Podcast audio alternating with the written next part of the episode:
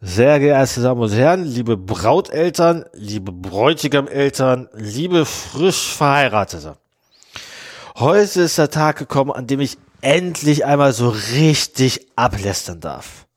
Viel zu lange musste ich auf diesen Moment warten und ich bin froh, dass der Typ da endlich mal eine Frau bzw. einen Mann gefunden hat, der oder die es mit ihm auch längere Zeit aushält. Als sein bester Freund war es für mich nicht immer leicht, nicht zu lachen, wenn er mal wieder wen nach Hause brachte. Da war zum Beispiel Christine, die so geschrieben wurde wie der rote Cadillac in einem Horrorfilm und sich auch ungefähr so verhalten hat, nur ohne die Toten. Bin ich froh, dass die Schnepfe weg ist. Oder der Hannes, dieses Weichei, da schaut man ihn nur mal prüfen von unten nach oben an. Da fängt der Depp doch an, sich zu beschweren, dass man ihn ja nur auf sein Äußeres achten würde, innere Werte vernachlässigt. Weil ehrlich, du Spokenkopf, ey. Das ist nun mal das Erste, was ich gesehen habe, Pfeife. Naja, der wurde es ja auch nicht. Und da fällt mir noch, ähm, äh, oh, ähm, sorry, äh, falscher Text. Wo ist er denn? Ähm, Ach ja, hier. Willkommen zur diesjährigen Sondersendung des Zero Day Podcasts zur Verleihung des Big Brother Awards 2023.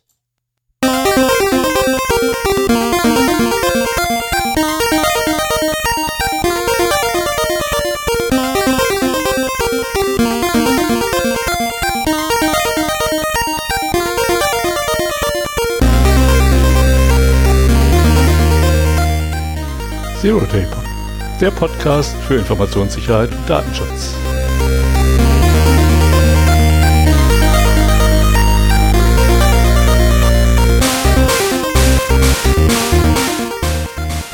Einmal im Jahr, dieses Jahr zum siebten Mal mittlerweile, setzen sich der Stefan und der Sven zusammen, um über die Big Brother Awards zu reden. Dabei kommen allerdings auch allgemeine Themen, nein, aktuelle News rund um IT-Security und Privacy nicht zu kurz. Hallo Stefan. Hi Sven.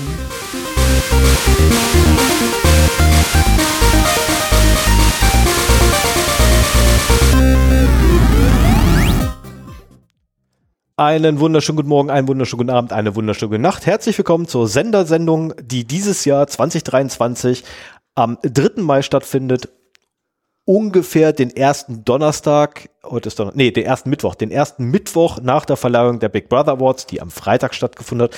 Also Samstag, Sonntag, Montag, Dienstag, Mittwoch, fünf Tage später. Ähm, ja, damit wäre ich jetzt quasi mit der Begrüßung durch. Gucken wir mal ins Skript. Äh, ich entschuldige mich vielmals für meinen Gestammel heute zwischendurch wahrscheinlich, aber ich bin ein wenig, naja, daneben. Ja, irgendwie. Merkt, merkt man, man merkt keinen Unterschied, Stefan. Ich komme nochmal zur Hausmeisterei, ne? Erstmal kurze Frage. Das Vorintro war geil, oder? So du dir das Lachfach kneifen musstest.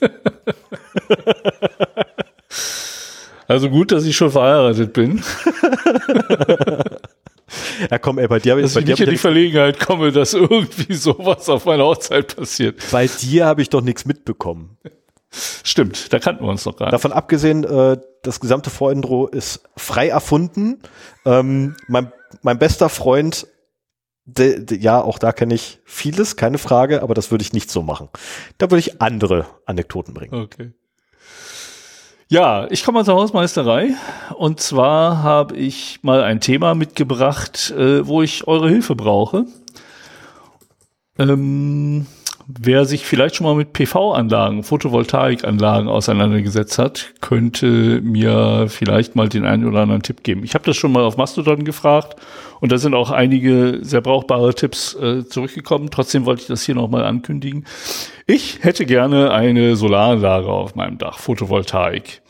Und äh, wenn man so zu so einem Solateur geht, dann kommt er zu, einer, zu einem Beratungstermin ins Haus, guckt sich das Dach an, zählt im Geiste durch, wie viele Module er da drauf kriegt, wenn er das maximal voll klatscht.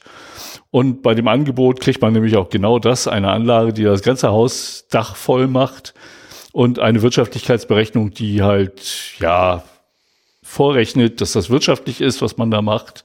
Ähm, allerdings ist diese Anlage überhaupt nicht optimiert auf die wirklich benötigte Größe. Ne? Also vielleicht wäre eine kleinere Anlage sogar noch wirtschaftlicher, weil man nicht so viel investieren muss und trotzdem äh, eine ganze Menge rausbekommt, wenn man nicht so einen hohen Stromverbrauch hat zum Beispiel.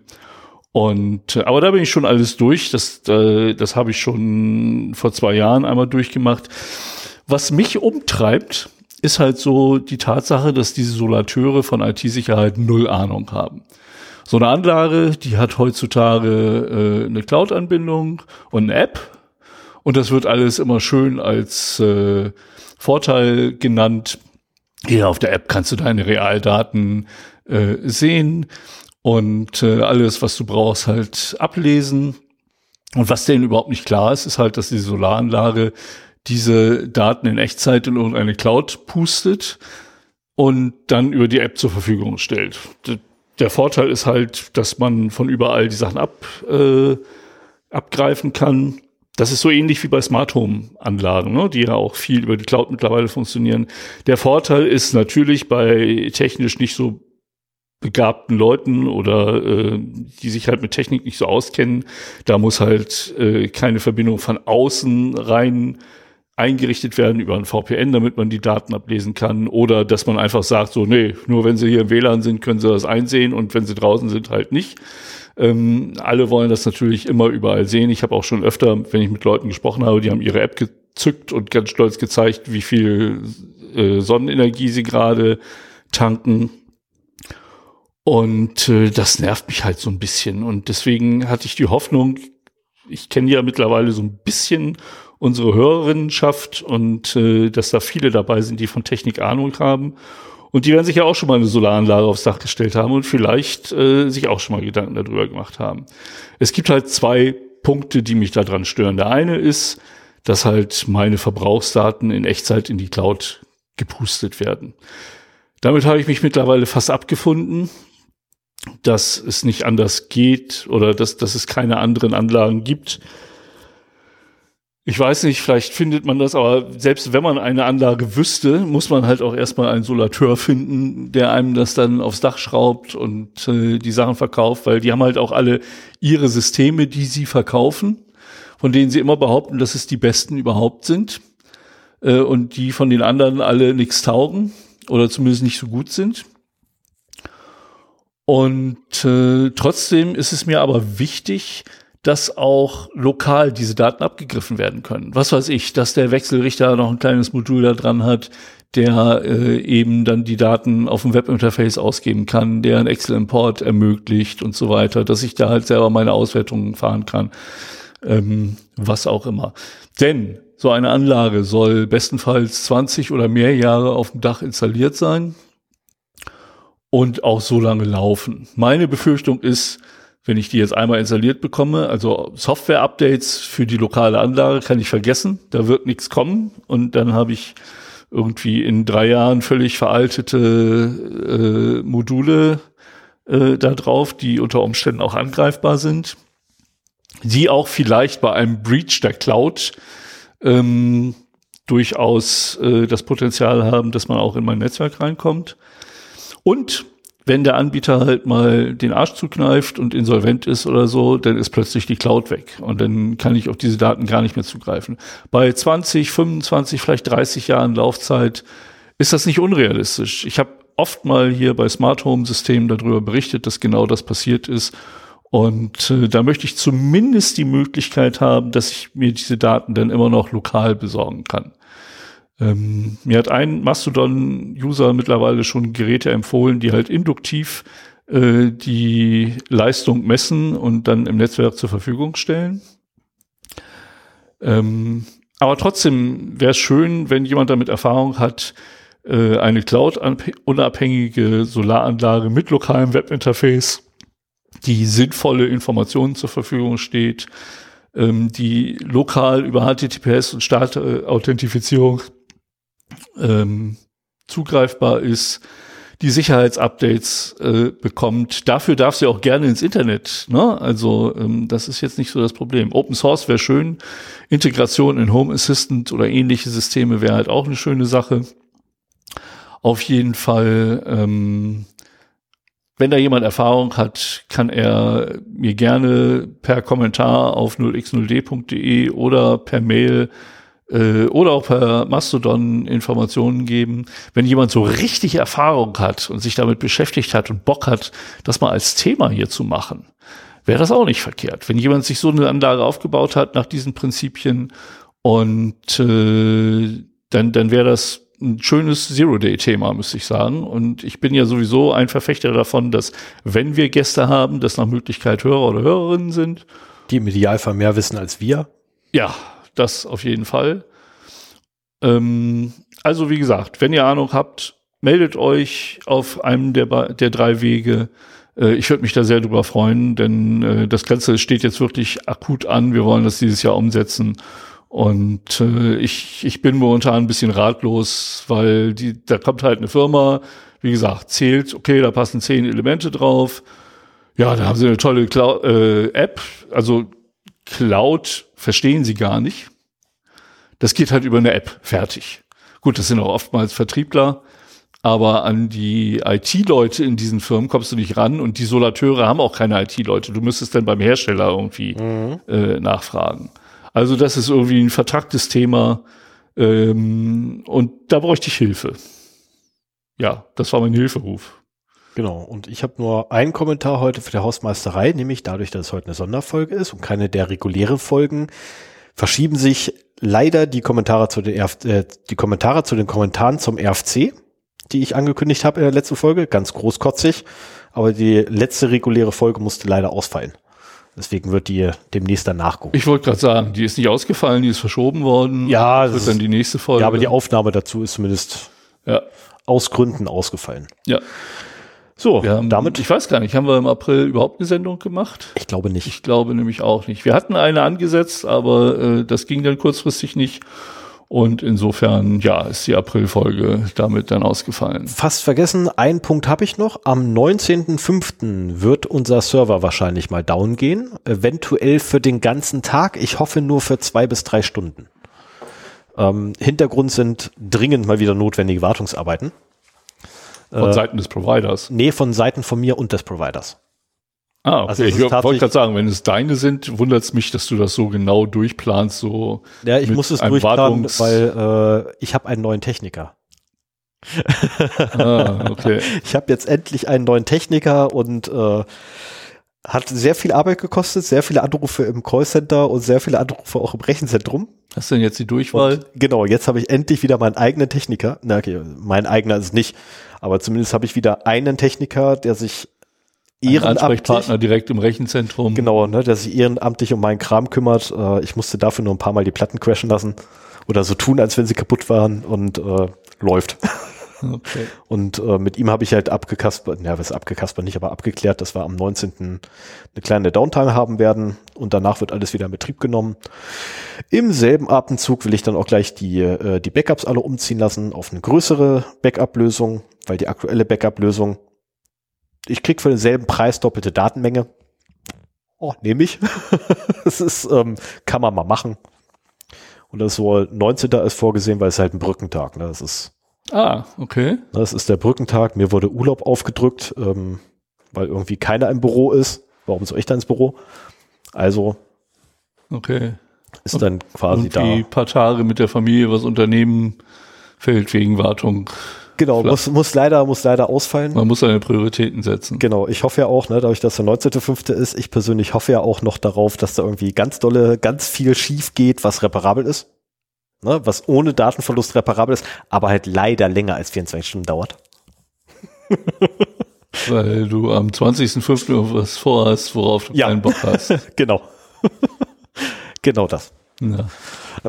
So, damit kommen wir zu den heutigen Datenverlusten und ich weiß gar nicht, wer von uns beiden anfängt. Ich fange an. Oh, schade. Ich hätte auch mal anfangen können mit meinem einen. Nee, aber das passt ganz gut. Du hast keine News und dann können wir uns wieder. Ich habe eine News. Ich habe eine News. Ich habe einen Datenverlust. Okay. Na gut, fang an. Fang an. Okay, dann fange ich an. Dann fange ich an. T-Mobile. Am 1.5. kam die Meldung raus. T-Mobile. Ähm, ja, wir erinnern uns, T-Mobile äh, ist ein Mobilfunkanbieter in den USA. Wir reden jetzt nicht von ähm, äh, Telekom oder hier, wie heißen die in Deutschland? Achso, nee, halt, hier heißen Also sie auch, T-Mobile. Hier heißen sie ja auch T-Mobile. Ja. Ähm, aber wir reden wirklich von, den, von der USA-Auslegerschaft von denen. Ja, die haben mal wieder einen Datenverlust äh, zu beklagen. Es ist der zweite für dieses Jahr.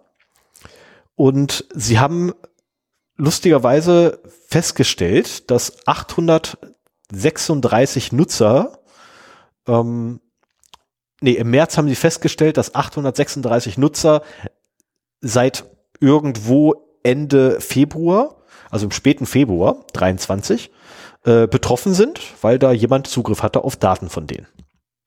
Leider ist nicht drin im Artikel, wie das passiert ist. Nee, das Wie- wie so das- häufig. Das Wie steht nicht drin, aber äh, nochmal 836. Ich weiß, es ist weit unter unserer Schwelle.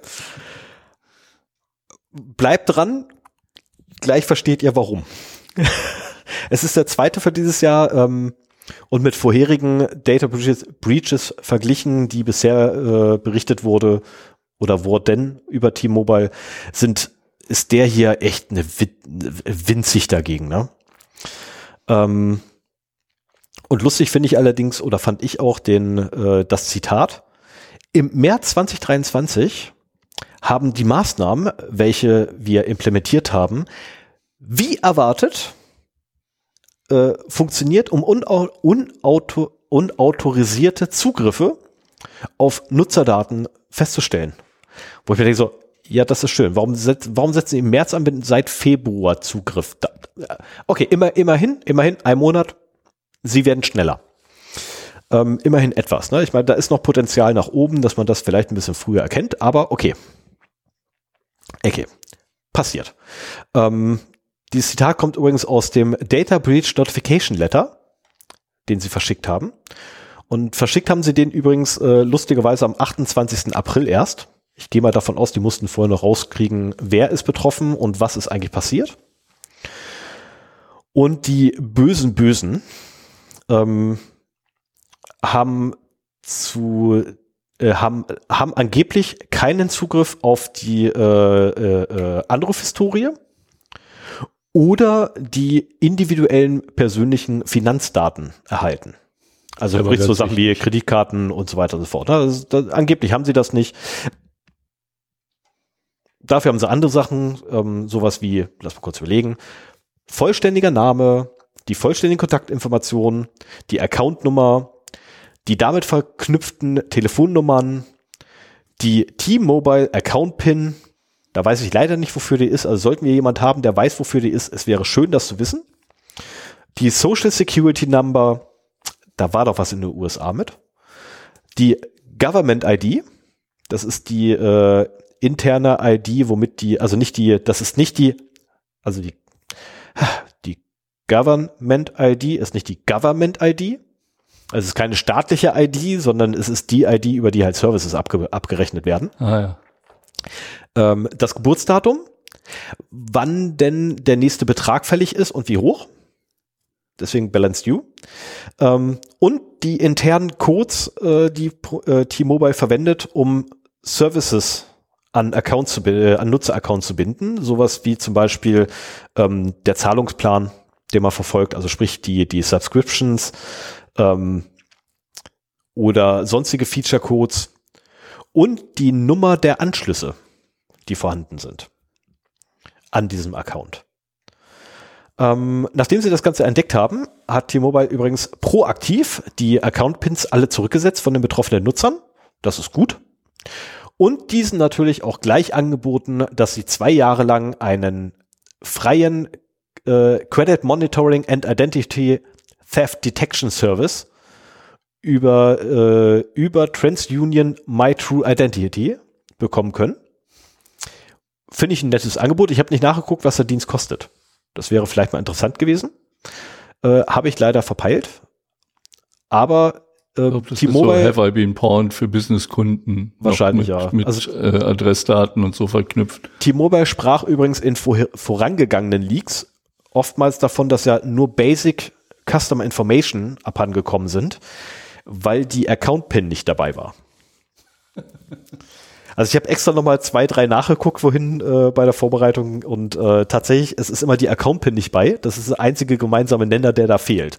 Alles andere war irgendwie vorher auch schon da und sie sagten vorher immer Basic Account, äh, Custom Information sind nur abhanden gekommen. So, und jetzt kommen wir zu dem, weshalb T-Mobile mit 836 Betroffenen auftaucht. Dieses Unternehmen hat scheinbar ein ernsthaftes Problem, das sie muss man jetzt auch dazu sagen, scheinbar wirklich angehen. Ne? Denn seit 2018 ist das bereits der siebte, ähm, den sie, äh, der siebte Data Breach, den sie äh, öffentlich machen müssen. Wobei einer der größten ungefähr drei Prozent aller T-Mobile Customer, äh, Kunden betroffen hatte. Ähm, darunter waren übrigens was ein paar Millionen sind, ne? Also. Was ein paar Millionen sind, ja. Äh, aber so in den letzten Jahren halt haben sie beispielsweise berichten müssen, 2019 Account-Informationen abhandengekommen von Prepaid-Nutzern, 2020, da waren es dann T-Mobile-Angestellte, die betroffen waren und die da von den Daten abhandengekommen sind. Nochmal 2020, da war jemand wieder an den Kundendaten dran. 2021, nochmal 2021, beim zweiten Mal war es ein Brute Force, der durchgeführt wurde. Und dann nochmal 2022, ähm, da war es dann Lepsis. Ja, und dann dieses Jahr auch nochmal, ne? Zweimal mittlerweile. Also ja für dieses Jahr auch schon der zweite. Ähm, sie haben scheinbar, also scheinbar ist T-Mobile da echt ein lohnendes Ziel. Noch. Aber wie man auch sieht, sie tun etwas, weil es sind nur 836, von denen man weiß, betroffen.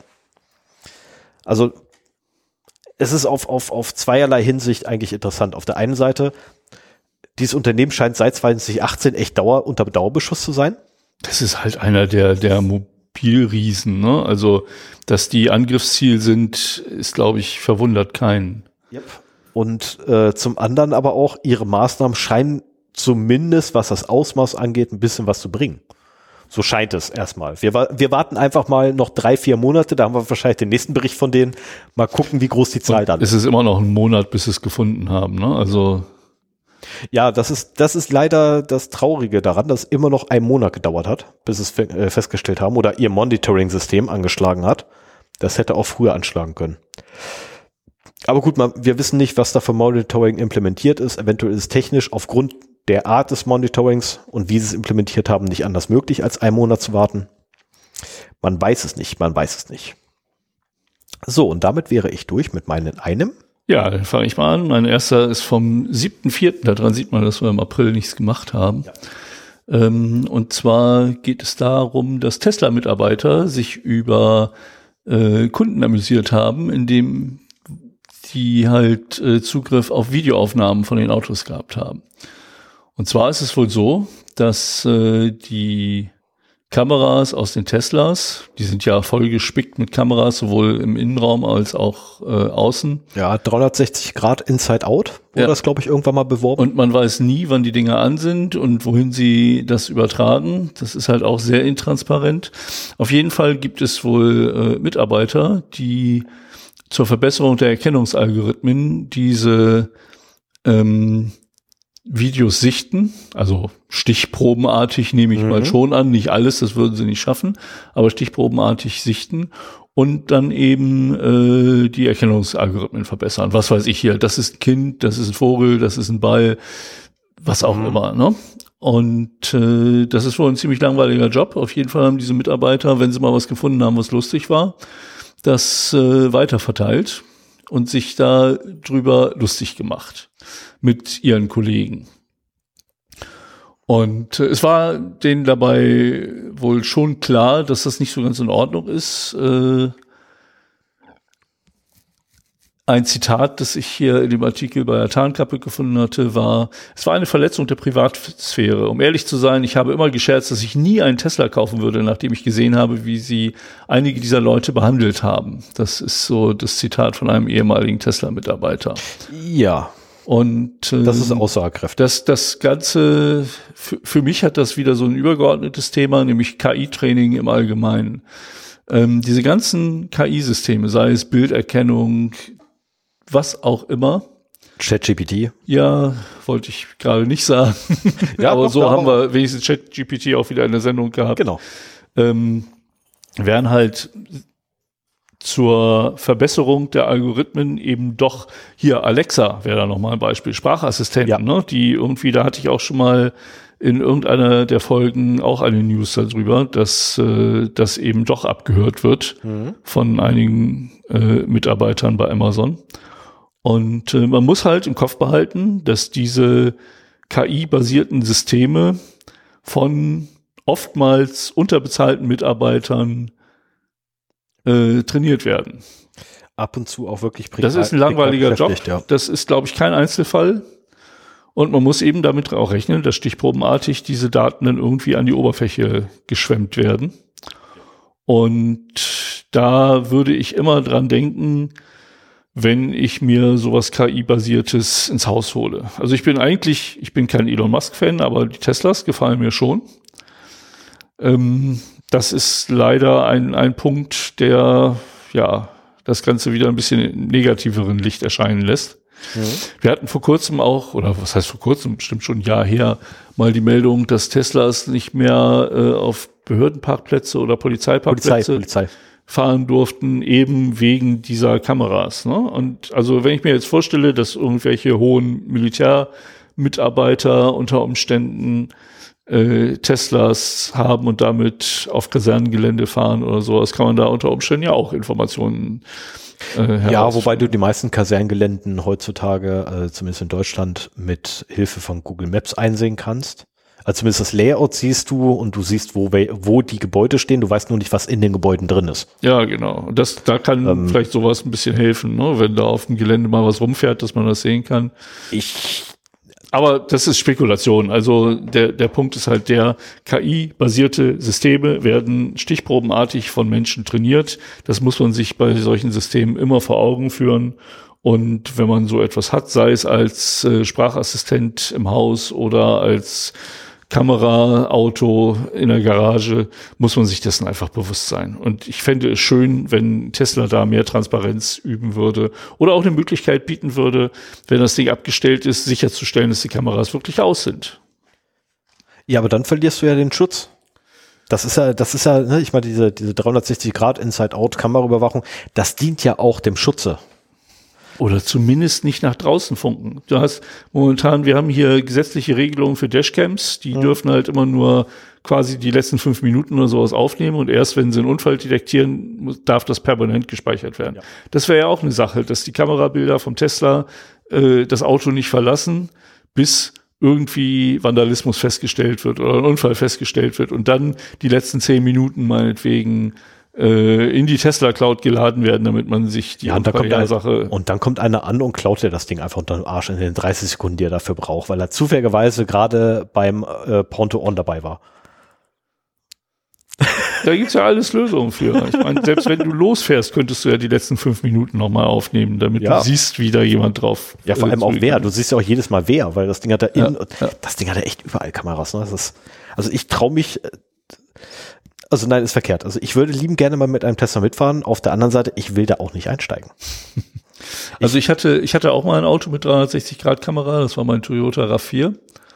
Und äh, aber da geil. hat das Kamerabild halt nicht das Auto verlassen, sondern war nur zur Anzeige im Display gedacht. Und das war, war ein tolles Feature. Du konntest beim Einparken, hast du quasi dein Auto von oben gesehen, was echt genial war. Aber ähm, ja, es ist halt keine fahrende Webcam, sondern nur eine fahrende Kamera. So. Wobei ich übrigens äh, sagen muss, ich habe, ja, ich bin ja schon mal bei einem Tesla mitgefahren. Das war allerdings noch hier der, Gott, wie hieß der? Der erste Tesla Spider? Nee, wie hieß denn der? Der allererste Tesla, der gebaut wurde.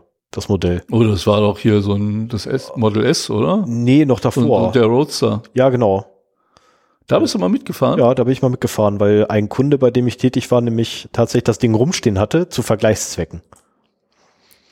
Und ähm, naja, Ah ja. also sagen wir es einfach mal so, äh, man war etwas, etwas ganz leicht hinterher. Und komischerweise, das Ding war auch nie zu kriegen. Also ich wollte mir das Ding eigentlich selber ausleihen, für eine Vergleichsfahrt, weil äh, ähnliche Funktionalitäten nämlich vorhanden waren wie die, die ich da prüfen sollte.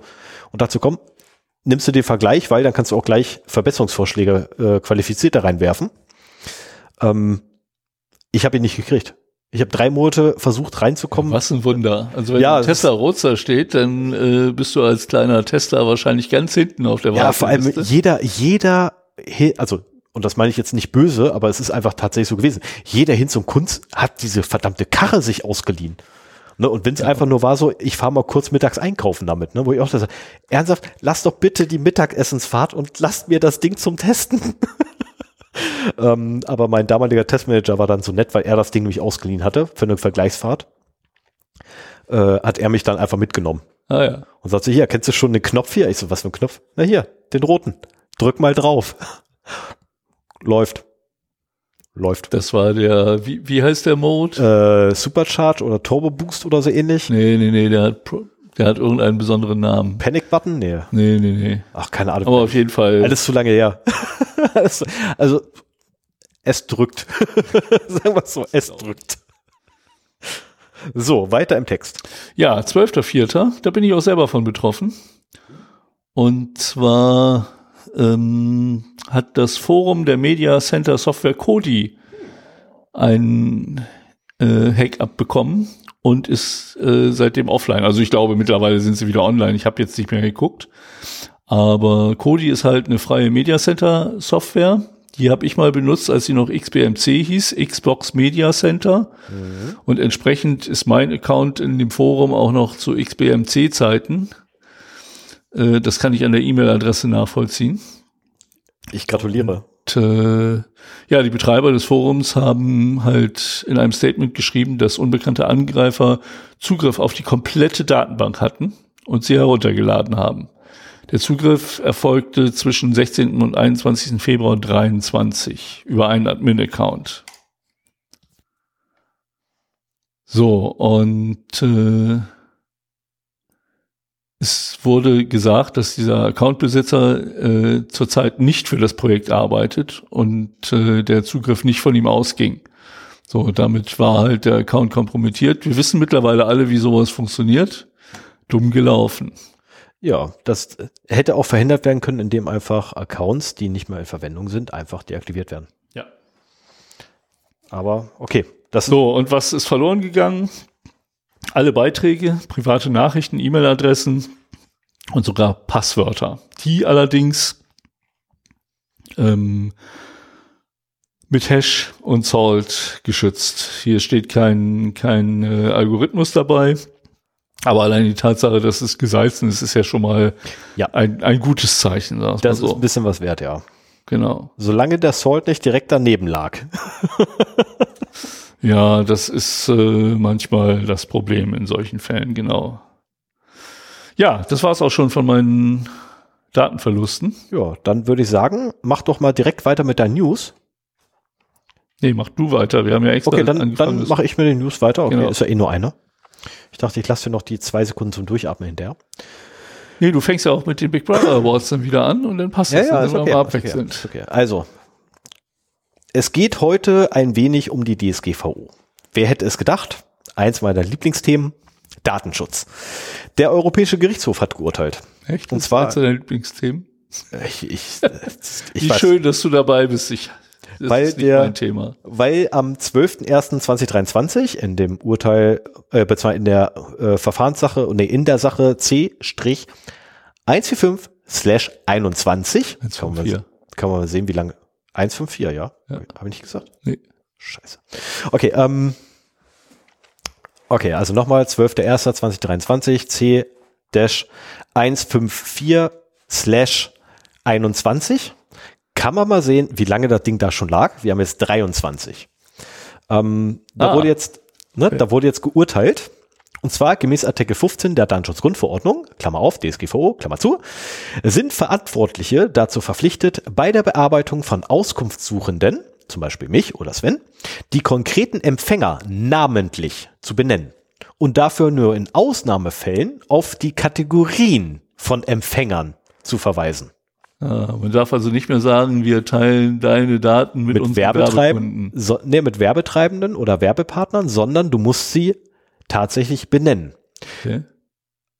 Schlagkurs aus der Vergangenheit. Ich habe damals die, die Datenschutzerklärung eines Unternehmens umgebaut und äh, ich wurde sehr blöd angeguckt, als ich gesagt habe, ich brauche alle Cookies, die drauf sind, die gesamten Namen und ich muss wissen, wer sie setzt. Da wurde ich sehr blöd zu angeguckt. Wollte man auch erst nicht machen, ah, übertriebener Aufwand. Genau sowas ist der Grund. Weil nämlich ebenfalls diese Dat Datenweitergabe, äh, Datenweitergabe per Cookies man konnte da auch nicht raus, also gab es auch keinen Consent-Button oder so für diese Cookies, die gesetzt wurden, weil die in einem abgetrennten Bereich waren, der nur für Kunden war und die Kunden wussten, dass sie da getrackt werden, weil wenn sie da waren, dann war es alles zu Abrechnungszwecken und das musste halt sein. Ähm, aber Artikel 4 DSGVO ähm, definiert übrigens den Empfänger. Empfänger, eine natürliche Person Ah, nee, hoppla, Entschuldigung, eine natürliche oder juristische Person, Behörde, Einrichtung oder andere Stelle, der personenbezogene Daten offengelegt werden, unabhängig davon, ob es sich bei ihr um einen Dritten handelt oder nicht. Also sprich, jeder andere, dem ich die Daten gebe. Ähm, so, und das bedeutet halt im Falle des Empfängers, dass der Auftragsverarbeiter, äh, der als Auftragsverarbeiter fungiert. Sprich, wenn ich Sven jetzt beauftrage, hier, pass auf, ne, meine Kunden liefern mir Daten, ich kann sie nicht verarbeiten, bearbeite du die mal weiter.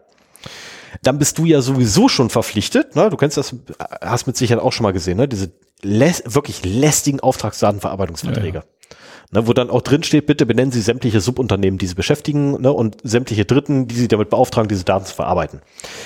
Was bedeutet, ich weiß sowieso schon, wem du, mei, äh, wem du die Daten meiner Kunden gibst, also muss ich auch dem Kunden, wenn er anfragt, sagen, wem du die Daten meiner Kunden gibst.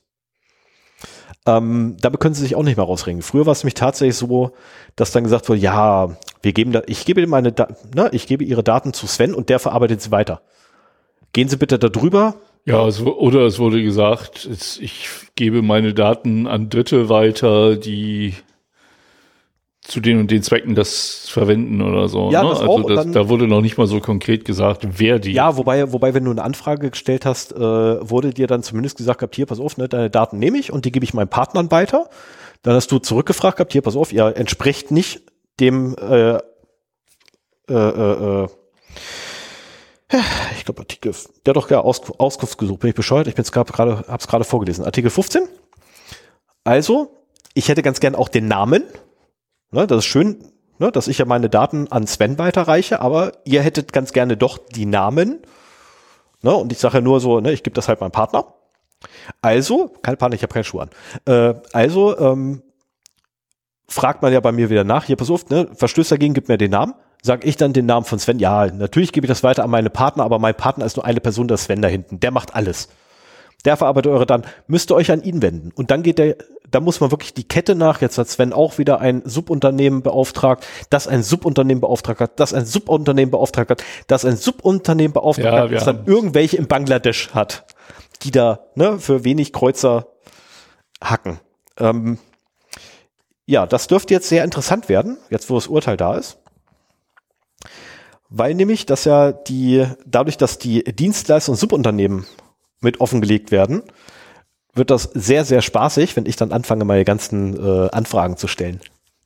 Das ist aber nur im Falle von Anfragen. Das ist muss nur im Falle von Anfragen. Das- Datenschutzrichtlinie, Genau. sondern Nein, das ist nur im Falle, dass du eine Anfrage stellst bei einem Dienst, äh, bei einem äh, Datenverarbeiter, dem du irgendwann mal deine Daten überlassen hast.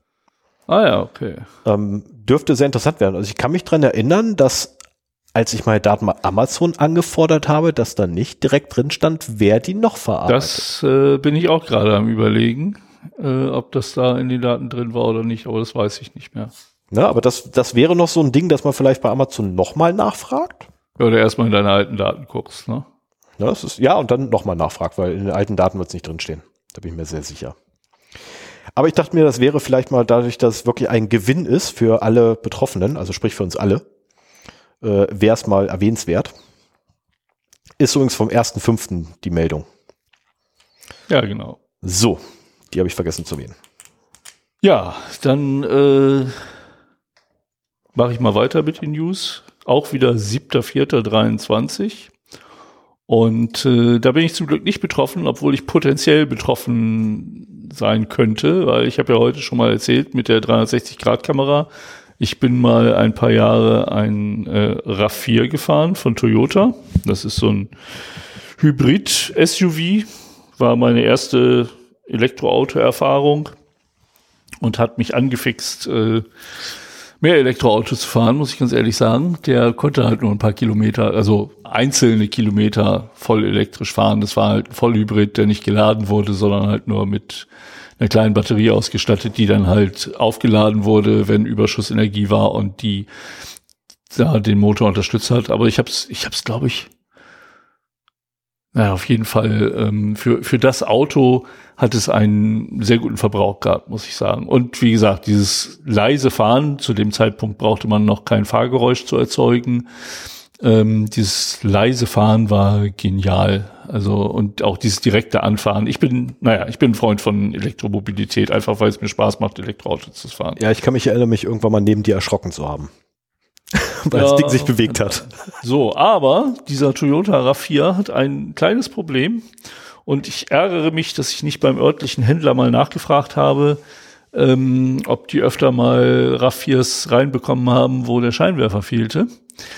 Denn ähm, ein Sicherheitsforscher hat herausgefunden, nachdem ein Kumpel von ihm äh, zweimal der Scheinwerfer geklaut worden ist und da am Auto rumgemacht worden ist, ähm, wenn man dem RAV4 den Scheinwerfer ausbaut, kommt man dahinter an einen CAN-Bus ran.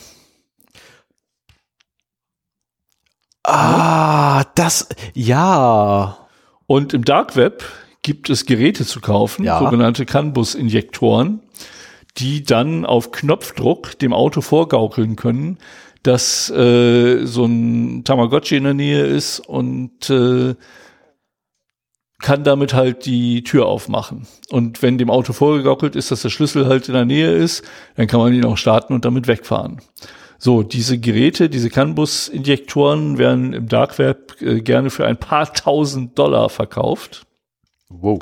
Letztendlich ist das aber nur ein umgebauter JBL Bluetooth Speaker, wo sie den Speaker rausgenommen haben und ein kleines äh, Teil eingebaut haben, das einen Materialwert von ungefähr 10 Dollar hat. Mhm. Also das ist immer wieder, ähm, ich, ich finde das auch wieder faszinierend, wenn du solche Sachen mitkriegst. Ähm, auch so diese, diese Schlüsselbrücken, ne, wo, womit ja. du quasi einen entfernten Schlüssel oder einem mhm. Auto vorgaukeln kannst, dass der entfernte Schlüssel ganz nah dran ist, weil du eine Funkstrecke dazwischen aufbaust. Da hat man diese Horror-Stories gesehen von Leuten, die nachts um dein Haus rumscharwenzeln und versuchen, das Signal vom Schlüssel abzugreifen, um damit dein Auto aufzumachen. Mit riesengroßen Richtantennen ja, ja, ja, das gibt's auch, äh, also ist auch mit Kabel. Das also das gibt's wirklich. Äh, Die Technik ist auch jetzt nicht großartig, aber nee. wenn du das im Dark Web kaufen willst, dann zahlst du halt auch horrende Beträge ja. dafür, weil natürlich klar ist, weil so, wenn du dir ein Ding kaufst, dann machst du damit wahrscheinlich diverse Autos auf und äh, die Hersteller wollen natürlich auch was von deinem Gewinn abhaben. Ja. Und hier ist es halt auch so. Und äh, witzigerweise ist die Play-Taste auf dem JBL-Speaker äh, dann der Knopf, um die Tür aufzumachen. Sau gut. das ist noch ein schöner Joke. Ja, krass. Ich, ich muss mal gucken, wenn ich mal äh, beim Toyota-Händler vorbeikomme, werde ich mal nachfragen, wie praxisrelevant dieses Problem wirklich hier meinetwegen in Braunschweig ist. Das ist der einzige am Ort, äh, der müsste davon gehört haben, wenn, wenn es solche Fälle hier bei uns gegeben hat. Ja, dann haben wir noch eine Nachricht vom 17.04.23 und das FBI warnt mal wieder. Was wir, oft ist. Wir erinnern uns, ähm, ich habe hier kein Datum rausgeschrieben, aber wir hatten das vor einigen Folgen, dass das FBI davor warnt, ähm, Suchmaschinen ohne Adblocker zu benutzen oder dazu rät, Adblocker zu benutzen, wenn man im Internet sucht. Und kurze Zeit später kamen dann auch Meldungen hoch, dass halt über Google Suchergebnisse ähm, Malware-Seiten ver verteilt wurden.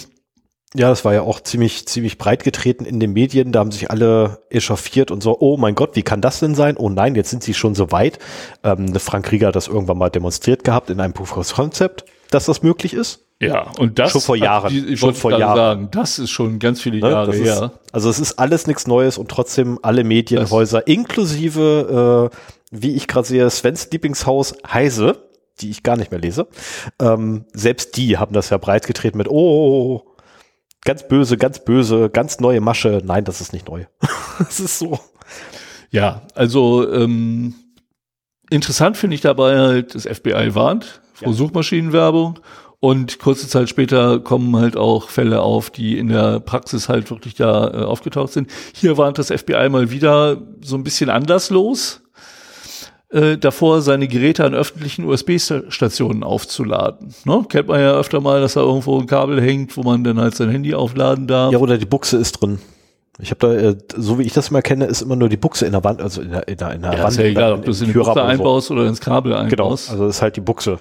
So steckst ein Kabel, Kabel, rein, jetzt. Kabel kann Opfer von Vandalismus werden, indem es abgeschnitten wird oder so. Genau. Buchse ist halt was anderes. Und äh, weil darüber kann man auch Smartphones mit einem Trojaner infizieren, um zum Beispiel Passwörter auszulesen oder solche Geschichten. Das ist auch nicht neu und ich habe das schon vor vielen, vielen Jahren auf der CeBIT auf dem Heise-Stand vorgeführt bekommen. Ähm, und wer wissen möchte, was für Geräte man dafür braucht, kann bei Hack 5 mal wieder gucken, Hack 5. Äh, die haben das sogenannte OMG-Cable. Und das ist von außen ein ganz normales USB-Kabel. Das, also die, die Elektronik da drin ist wirklich so klein, dass das in einen normalen USB-Stecker passt. Das ist noch nicht mal größer. Ich habe den Link in die Shownotes gepackt. Äh, kann man da in Amerika für 179 Dollar kaufen. Kommt halt noch Versand und Steuern drauf. Und äh, für Hobbyisten wie uns ist, ist der Spaß einfach ein bisschen zu teuer, muss ich sagen. Ähm, aber damit kann man einiges anrichten. So, jetzt kann es aber sein, dass man trotzdem mal Strom braucht. Und auch da erinnere ich mich an etwas, das ich schon vor vielen, vielen Jahren gehört habe, nämlich das sogenannte USB-Kondom. Äh, ich glaube, unter dem Namen kann man es auch bei Digital Courage kaufen oder so. So konnte man mal. Also dieser Begriff USB-Kondom hat sich in meinem Hirn festgesetzt. Ich habe da heute bei Amazon mal nachgesucht und die Suchergebnisse auch in der Suche verlinkt. Da kommen nämlich genau solche Dinger zutage. Das sind halt äh, kleine Zwischenstecker, ähm, die kann man bequem bei sich oder mit sich tragen äh, und die halt nur die stromführenden Kabel durchleiten und die anderen eben nicht. Damit ist kein Datenaustausch äh, möglich und die Dinger kann man halt auch sicher an öffentlichen äh, Ladeplätzen benutzen. Ja, die haben allerdings auch Nachteil. Die haben nämlich einen Nachteil ähm, der Begrenzung des Ladestroms, weil wenn du keine Datenverbindung hast, bist du nicht in der Lage, so Sachen wie Fast Charge zu, äh, zu verwenden, weil dafür eine Kommunikation mit der Gegenstelle notwendig ist, damit ausgehandelt werden kann, wie hoch der Ladestrom sein darf. Und der Failsafe ist, glaube ich, und man mag mich jetzt bitte, bitte korrigiert mich, wenn ich da falsch liege, 500 ich fürchte Milliampere. 5 Volt, 0,5 Genau. Ampere, also zweieinhalb äh, Watt, das ist Ja, nicht viel. Aber wenn du ein leeres Handy hast und am Flughafen dein digitales Ticket vorzeigen musst, dann können 15 Minuten mit zweieinhalb Watt am Strom nuckeln unter Umständen einen Unterschied machen. Vor allem, wenn du danach einen 11-Stunden-Flug hast, wo du das weiter betreiben machen kannst. Ja, genau. Zumal, wenn, äh, ich habe das letztens gehabt, da habe ich ein, äh, was war das, was mit Tablet? Ich glaube, ein Tablet habe ich aufladen wollen und das Ding wurde immer leerer beim Laden. Oh. Bis ich herausgekriegt habe, oh, ja, okay, da hinten ist der Stecker ein bisschen lose. Reingepackt und siehe da, vollen Ladestrom wieder gehabt. Yay. Ja, unter Umständen, also ähm, ich hatte im Auto immer ein extra Ladegerät für mein Handy, weil ich damit navigiert habe und diese äh, mittlerweile habe ich USB-C-Buchsen mit höherem Ladestrom im Auto, aber die normalen USB-A-Buchsen, die man im Auto hat, die liefern auch nur den Failsafe-Ladestrom von zweieinhalb Watt. Und äh, wenn du mit, mit einem Display am Navigieren bist, dann kannst du auch mal mehr verbrauchen und dann wird zwar langsamer leer, aber es wird halt immer noch leer dabei. Und äh, ja, das ist halt das äh, der Nachteil an den Dingern, aber trotzdem, also ähm, ich glaube, ich werde, das heißt, ich habe so ein USB-Kondom. Ich habe ich hab so zwei Zwischenstecker bei mir im Schreibtisch liegen. Der eine ist ein Keylogger, der andere ist ein USB-Kondom. Ich muss mal wieder rausfinden, was was ist Ich hab's fast befürchtet. um dann halt den richtigen in meinen Nerd EDC zu tun. Ich habe äh, ich hab extra ein Kabel. Also tatsächlich, ich habe ein, ich hab ein komplettes Kabel, wo einfach zwei Adern fehlen. Oder drei? Wie viele sind das gewesen? Egal, da sind Ja. nur zwei Adern drin. So. Mhm. Und Ja, das ist, ne, das ist äh, nämlich plus 5 Volt und minus 5 Volt äh, oder Masse und plus 5 Volt. Reicht völlig hin. Also wenn ich unterwegs bin, habe ich immer nur das Kabel mit äh, direkt bei mir. Äh, da, wenn du ja, was ich ja im Flugzeug oder so steigst, sobald das Ding nach oben geht, schalte ich mein Telefon eh komplett aus und kann ich das dranhängen und aufladen. Mhm. Da zieht dann nichts mehr, weil ist ja aus. Komplett. Ähm, oder wenn ich in fremden Autos unterwegs bin und das Ding laden muss, mache ich das genauso. Und auch da schalte ich meist mein Telefon sogar aus. Mhm. Ähm, diese Attacke wird hier von Heise übrigens Juice-Jacking-Attacke genannt. Das finde ich sehr lustig. So Juice, halt der Saft, äh, wird ja im Englischen auch gerne mal für Strom benutzt und äh, da hat das Kind wieder einen Namen bekommen. Yay. So, dann haben wir noch vom 24.04. eine Nachricht, die, die mir auch Schmunzeln bereitet hat. Äh, früher war es durchaus mal ein Sport, äh, gebrauchte Festplatten auf Ebay zu kaufen, Ja. die Daten darauf wiederherzustellen und zu gucken, was denn da so alles drauf gewesen ist.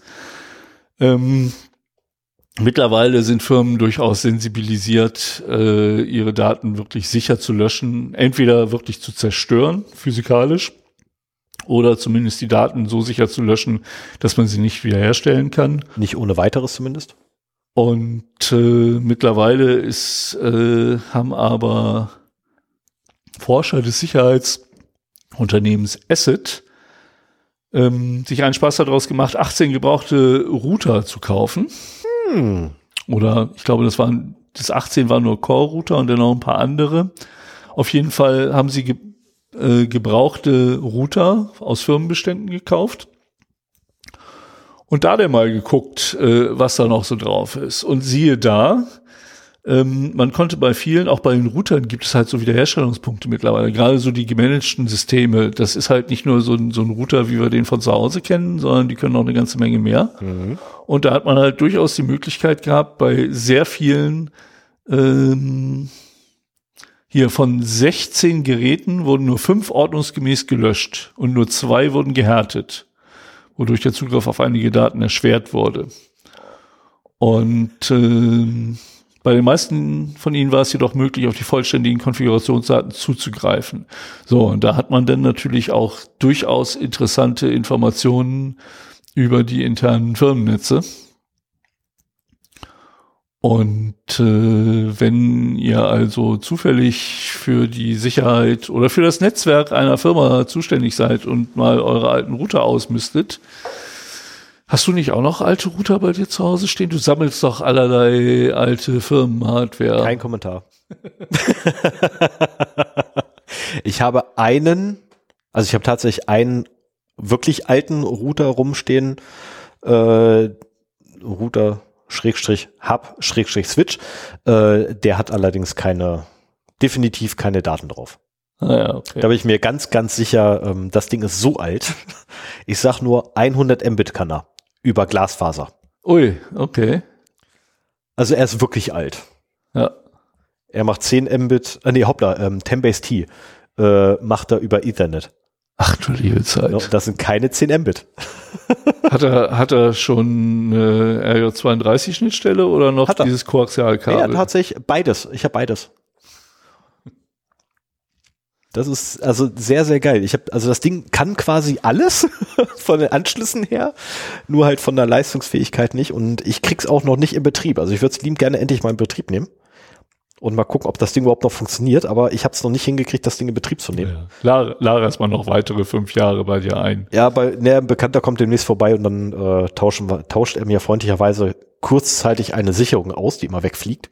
Aha. Weil in dem Moment, wo ich das Ding einschalten will, fliegt die Sicherung. Oh.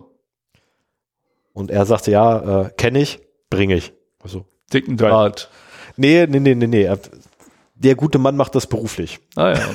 also es ist nicht so, dass ich jetzt irgendwie jemand, jemanden hole, der schon mal dran gerochen hat, um eine Suppe zu kochen, sondern nein, der gute Mann kocht die Suppe täglich. Ah ja, okay. Und von daher äh, kommt er halt vorbei mit einer Leiter und dann tauscht er mir die Sicherung einmal aus, ordnungsgemäß. Und äh, ich kann das Ding zumindest gucken, ob es hochfährt und äh, ob ich zumindest irgendwie eine Verbindung kriege. Und danach tauscht er die Sicherung wieder zurück. Ah ja, okay. Weil ich will nur erstmal wissen, ob es funktioniert. Ich meine, das Ding habe ich jetzt schon so lange, ich bin so stolz darauf, das zu haben. Hurra, ein Router, der sich nicht einschalten lässt. Ach, geh woanders spielen. Mach mal weiter mit den Big Brother Awards. Ich bin durch mit den Nachrichten. Geh woanders spielen. Wie, du bist schon durch? Was? Oh, oh, ja, du bist ja, oh, oh, Entschuldigung, ja. Tut mir leid. Kommen wir nun zu etwas völlig anderem. Die Big Brother Awards 2023. Äh, wie immer verliehen, unter anderem von Digital Courage, welches ein gemeinnütziger Verein ist, der sich der, dem Schutze und der Propagierung von Privatsphäre, Datenschutz und individu nee, warte mal, wie war die Formulierung? Individual Individual Datenmanagement oder so ähnlich verschrieben hatte. Ah, verflucht. Ja, ich habe die Formulierung vergessen, die ich da gestern gelesen habe. Ach, egal, egal. Ähm, einmal im Jahr werden die Big Brother Awards verliehen, mittlerweile schon seit, keine Ahnung, ewig. Ähm, Digital Courage selber wurde unter anderem von Rena Tangens und Ja, Padelun, haha, ähm, ins Leben gerufen. Und aber auch, danke, dass es hier steht, Frank Rosengart vom CCC ist regelmäßig anwesend. Also wirklich Hochkaräter auf dem Felde. Ähm, wir haben auch Thilo Weichert dabei, ein ehemaliger äh, Datenschutzbeauftragter von Schleswig-Holstein. Das war tatsächlich der einzige in der Runde, den ich nicht erkannt habe vom visuellen her, äh, als wir am Freitag da waren. Ähm, aber wir müssen ganz kurz noch über Freitag reden. Das war echt ein, echt ein Event. Es ist es wert, dahin zu gehen. Muss ich einfach sagen. Also sich den Stream anzugucken, ja. Wenn ihr die Möglichkeit habt, fahrt nach Bielefeld und ja, wir gönnen jetzt dazu. Fahrt nach Bielefeld, guckt es euch live an. Es ist wirklich, ähm, also die Zeit ist verflogen. Ich weiß nicht, wie es bei dir ging, aber bei mir war die Ja, Zeit so. der, der ganze Spuk ist ja meistens eh schon nach zwei Stunden vorbei. Das, diese Gala dauert nicht so wahnsinnig lange, aber ähm, das macht es nicht schlechter. Im Gegenteil, ich finde es schön, wenn sich das nicht so ewig hinzieht. Ähm, wir haben immer davon gesprochen, dass wir endlich mal dahin wollen. Und äh, Ja, dieses also- Jahr haben wir es jetzt auch wirklich mal geschafft. nach sechs Jahren, nachdem wir letztes Jahr schon äh, unsere Mitbewohner dazu hatten, äh, soweit hatten, dass wir hinfahren konnten, haben wir es dann irgendwie total verpeilt. Ja, war ja auch Corona die letzten zwei Jahre. ja, Und wobei die haben auch stattgefunden äh, mit deutlich geringerem Publikum da. Und äh, die Hechelei in Bielefeld ist ein, hat ein sehr schönes Ambiente. Das sind irgendwie alte Häuser drumrum. Hechelei hat irgendwas mit, mit Spinnen zu tun. Also nicht, nicht dem Tier, sondern Wolle-Spinnen, genau, oder Flachs. Ich, ich habe es mir auf dem Weg hin durchgelesen und wieder vergessen. das ist verkehrt, du hast es dir von mir vorlesen lassen. Ja, genau. Auf jeden Fall ist es so ein, so ein altes Industriegebäude, da ist eine Halle drin mit einer Bühne, ähm, eine sehr schöne Atmosphäre. Die haben eine äh, Vintage Jazz Band zur Untermalung, die Dabei gehabt, ja. eigentlich überhaupt nicht meine Musik ist, Aber das war schon geil. den Abend super eingerahmt haben. Ja. Das passte einfach dazu. Also es war schon echt Ich würde mir geil. jetzt keine CD von denen kaufen, aber es war für den Anlass perfekt. Ich wollte gerade sagen, also eine CD von denen holen, nein, aber wenn irgendwie ein Anlass ist und die sind wieder da, ich würde mich freuen. Ja, die geben Ja, dem ganzen schönen festlichen Rahmen. Das war halt so mit viel Gebläse, also Bläsern. Ähm, haben die halt da Jazz gespielt und ja, dann wurden halt fünf Awards vergeben. Zwischendurch noch ein bisschen erzählt, was die äh, vergangenen Awards auch äh, bewirkt haben. Das ist schon so. Das ist seit über 20 Jahren wird der vergeben. Und äh, die haben auch schon einige Erfolge auf ihrer Liste Zumal das mediale, weil sie halt da ähm, Awareness schaffen für Genau. bestimmte Themen. genau, zumal, äh, weil ich gerade sagen wollte, die, die mittlerweile gehen die ja auch medial, äh, werden die viel weiter äh, gestreut. Ähm, ich glaube, der WDR war da, NDR, NDR wird das NDR, sein. ich, ja, ja. ich weiß nicht mehr, wer, wer da war. Was, irgendein, irgendein Fernsehsender war auch da und es gab auch in, in beim WDR, beim NDR etc. gab es halt auch äh, kurze Einspieler oder beziehungsweise Berichterstattung über die Brother Awards in den üblichen Nerd-Seiten gibt's regelmäßig tatsächlich die äh, nach der Verleihung äh, Berichte darüber. Ich finde, dass das Presseecho ist immer noch ein bisschen zu klein. Es ist ein bisschen mau, ja. Aber deswegen machen wir unter anderem auch diese Sendung. Ja, genau. Ne, um das hoffentlich weiter in die Breite Aber zu das, das ist ja generell unser Problem, ne? dass die Themen, mit denen wir uns hier auch beschäftigen, Ja. so in der normalen Bevölkerung relativ egal sind.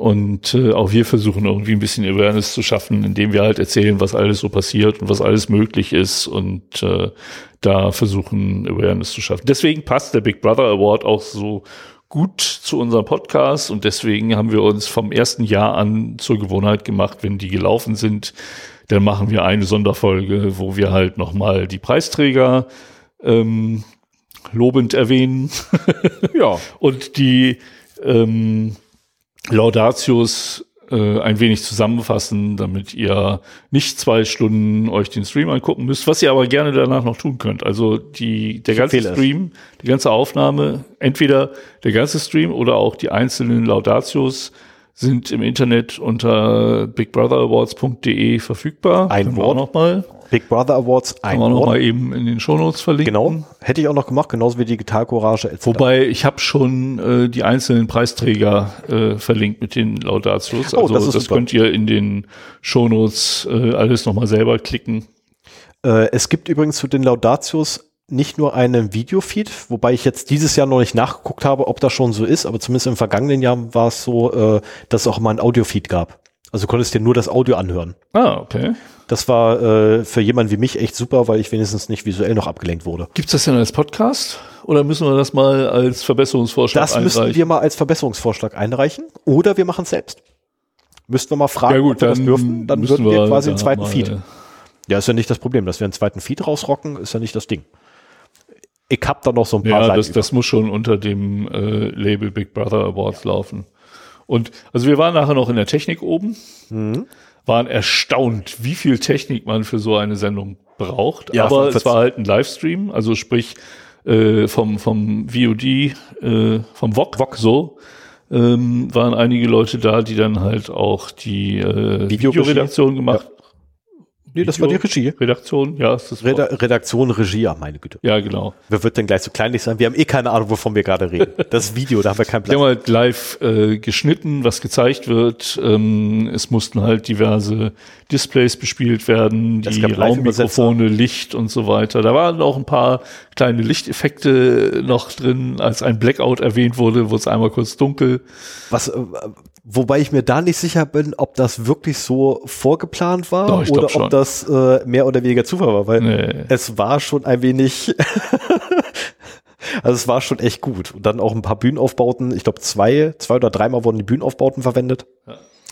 Ähm, Nee, war, war ein schönes Event. Es hat sich gelohnt, da zwei Stunden hinzufahren und zwei Stunden wieder zurückzufahren an dem Abend. Und äh, ich kann das nur empfehlen, wer hier aus der Gegend kommt, kommt dahin. Wir haben einen getroffen, der sogar zumindest schon mal unseren Podca von unserem Podcast gehört hat. ja. war interessant. wir wurden aber noch nicht erkannt. Immerhin, wir wurden noch Ja. nicht erkannt. Aber das kommt noch, das kommt noch. Wir werden auch nur erkannt, wenn wir reden, Stefan. Unsere Gesichter kennt keiner. Das stimmt doch gar Ja, nicht. die Mein, sind mein zwar, Hoodie erkennt man. Mit diesem Ja, ausge, also der weiße Hoodie mit dem ausgewaschenen Zero Day Logo drauf. Also sorry, den erkennt man einfach. Ja, okay. Ich hatte nur einen Button. Ne? Und sobald irgendwie, ah, da, ah, Button müsste ich auch noch mal. Ich könnte da noch auf dem Rücken alles voller Buttons packen und quasi aus den Zero Day Logo Buttons noch mal ein Zero Day Logo bauen. Gab's doch früher hier diese, diese Software, wo du 300 Fotos reingeschmissen hast und hat er daraus äh, ein Bild berechnet, dass wenn Ja. du das weiter weghältst, ein ganz anderes Bild auftaucht. Ja. Ist auch sehr fasziniert übrigens, sowas zu machen. Aber gut, ähm, wollen wir anfangen, sobald ich meine Aufzeichnung finde? Ja, Okay, kommen wir nun zum ersten Gewinner des Preisträger. Preisträger. Ach, Mensch, ist geil. ich hätte jetzt gesagt Gewinner. Na, ich meine, die, also ernsthaft bei, dem- bei dem diesjährigen, die haben sich wirklich einen abgekämpft, muss man sagen. Also sie haben wirklich einen abgekämpft. Die Konkurrenz war riesengroß, aber in der Kategorie Behörden und Verwaltung die lau ursprünglich Laudatio vorgetragen vom Professor Dr. Peter Wedde. Bitte nicht hauen, wenn ich den Namen gerade falsch ausspreche. Ich glaube, es war Wedde. Ähm, von der Frankfurt Universität of Applied Science. Ähm, ging an 2023, na, Bundesfinanzministerium, vertreten durch den Bundesfinanzminister Christian Lindner. Dieser Award wird für das seit dem 1. Januar 2023 geltende Plattform-Steuertransparenzgesetz PSTTG ähm, verliehen. Betroffen von dem neuen Gesetz ist jeder, der bei einem Drümpel des Kellers oder des Dachbodens Dinge findet, die dann im Internet auf Plattformen wie eBay oder eBay Kleinanzeigen verkauft werden und bei diesen Verkäufen ein Umsatz zufälligerweise von mehr als 2000 Euro oder aus Versehen mehr als 30 Einzelverkäufe innerhalb eines Länderjahres stattfinden. In diesen Fällen sind die Plattformbetreiber neuerdings nämlich verpflichtet, die entsprechenden Daten automatisch an das Bundeszentralamt für Steuern zu übermitteln. Das ist die neue gesetzliche Meldeschwelle. Außerdem müssen diese Informationen nach der Übermittlung für zehn Jahre vorgehalten werden. Sowohl von den Plattformbetreibern als auch von der Finanzverwaltung. Somit wird per Gesetz eine zehnjährige und noch dazu doppelte Vorratsdatenspeicherung gefordert, welche über das ursprüngliche Ziel der Steuergerechtigkeit weit hinausschießt und so ziemlich jeden unter Generalverdacht stellt, der auch nur annähernd darüber nachdenkt, seine Comicsammlung, Actionfiguren, DVDs, CDs, Filme, Bücher, Bilder oder sonstiges im Internet möglichst profitabel zu verkaufen. Zusätzlich, als würde das nicht reichen, kann es jetzt also jedem privaten Verkäufer passieren, dass das zuständige Finanzamt einfach mal pauschal eine Steuernachforderung stellt. Diese Nachforderung wieder loszuwerden, dürfte in Anbetracht der Tatsache, dass so ziemlich niemand seine Kassenzettel, Quittungen, Belege und ähnliches aufhebt, ein Akt des Unmöglichen werden. Natürlich wäre es völlig in Ordnung, Airbnb-Vermieter, Powerseller und wie sie nicht sonst so alle heißen, zu steuerlichen Kasse zu bitten. Hierfür aber die Plattformbetreiber mit einer wunderbaren Ausrede zu versorgen, um massenhaft Daten aller Nutzer zu erfassen und diese auch noch auszuwerten, ist mehr als erwartwürdig. Das Bundesfinanzministerium verfolgt die Argumentation, dass ohne flächendeckende, ohne flächendeckende Überwachung, Meldung, Datenerhebung und Datenauswertung eine Menge Steuergelder hinterzogen werden müssten. Demnach müssten aber auch auf jedem Flohmarkt und auf jeder Convention das die Finanz- und Steuerprüfer an jedem Stand stehen und fleißig mit Zählen, Schreiben und Mitrechnen. An dieser Stelle war ein Flohmarktstand auf der Bühne und ein Typ im Trenchcoat kam mit so einem Klemmbrett vorbei und äh, hat halt mal so aufgeschrieben, was da alles verkauft werden sollte. Die volle Absurdität dieses neuen Gesetzes kann ich hier leider nicht wiedergeben, da zum einen wir dann eine fünfständige Sendung hätten und zum anderen bin ich auch nicht in der Lage, so lange mir diesen Blödsinn anzuhören und da, oder beziehungsweise auch durchzuackern und dabei nicht ins Fluchen zu verkommen. Und das möchte ich eigentlich gerade bei so einer Sondersendung nicht machen. wir erinnern uns, ich versuche mich zu bessern, gerade was das Fluchen angeht. Daher der Big Brother Award in der Kategorie Behörden und Verwaltung des Jahres 2023 geht an das Bundesfinanzministerium, vertreten durch Christian Lindner, unserem aktuellen Finanzminister. Wir gratulieren für diesen Award und finden es schade, dass Herr Lindner nicht mit seinem Porsche vorgefahren ist, um den Preis entgegenzunehmen. Ja, und also diese 2000 Euro, ähm, ich war gerade am überlegen, äh, wenn ich mein Motorrad verkaufe, dann bin ich da mit einem Verkauf schon oh. unter Umständen drüber. Oder mal ein Auto. Ich meine, dass man halt privat ein Auto verkauft, passiert ja durchaus mal. Macht bei mir sieben DVDs. 2000 Euro sind bei mir sieben DVDs, die ich besitze. Okay. Bin ich über diese 2000 Euro hinüber. Das, ja, ich bin jetzt ein bisschen sprachlos. Ja, das ist, wenn du Collector bist. Ne? Also das, das, das sind halt alles Collector Editions. So, da hast du sieben DVDs außer Collector Edition. nicht mehr und die sind deswegen wertvoll, oder? Genau, das sind halt, ne, Collectors Editions sind immer ähm, für die, die sich jetzt nie damit beschäftigt haben, warum zum Teufel es Collector gibt. Eine Collectors Edition bedeutet, es gibt nur eine sehr begrenzte Anzahl, meistens in den Tausender, also in, in den Hundertern, das sind die extrem seltenen Collectors Editions, oder in den, ich glaube, Zehntausendern. So, ich habe auch schon welche gesehen, habt die irgendwie in den 500, äh, 500.000 mehr hatten, wo ich aber auch sage, das ist keine Collectors Edition mehr.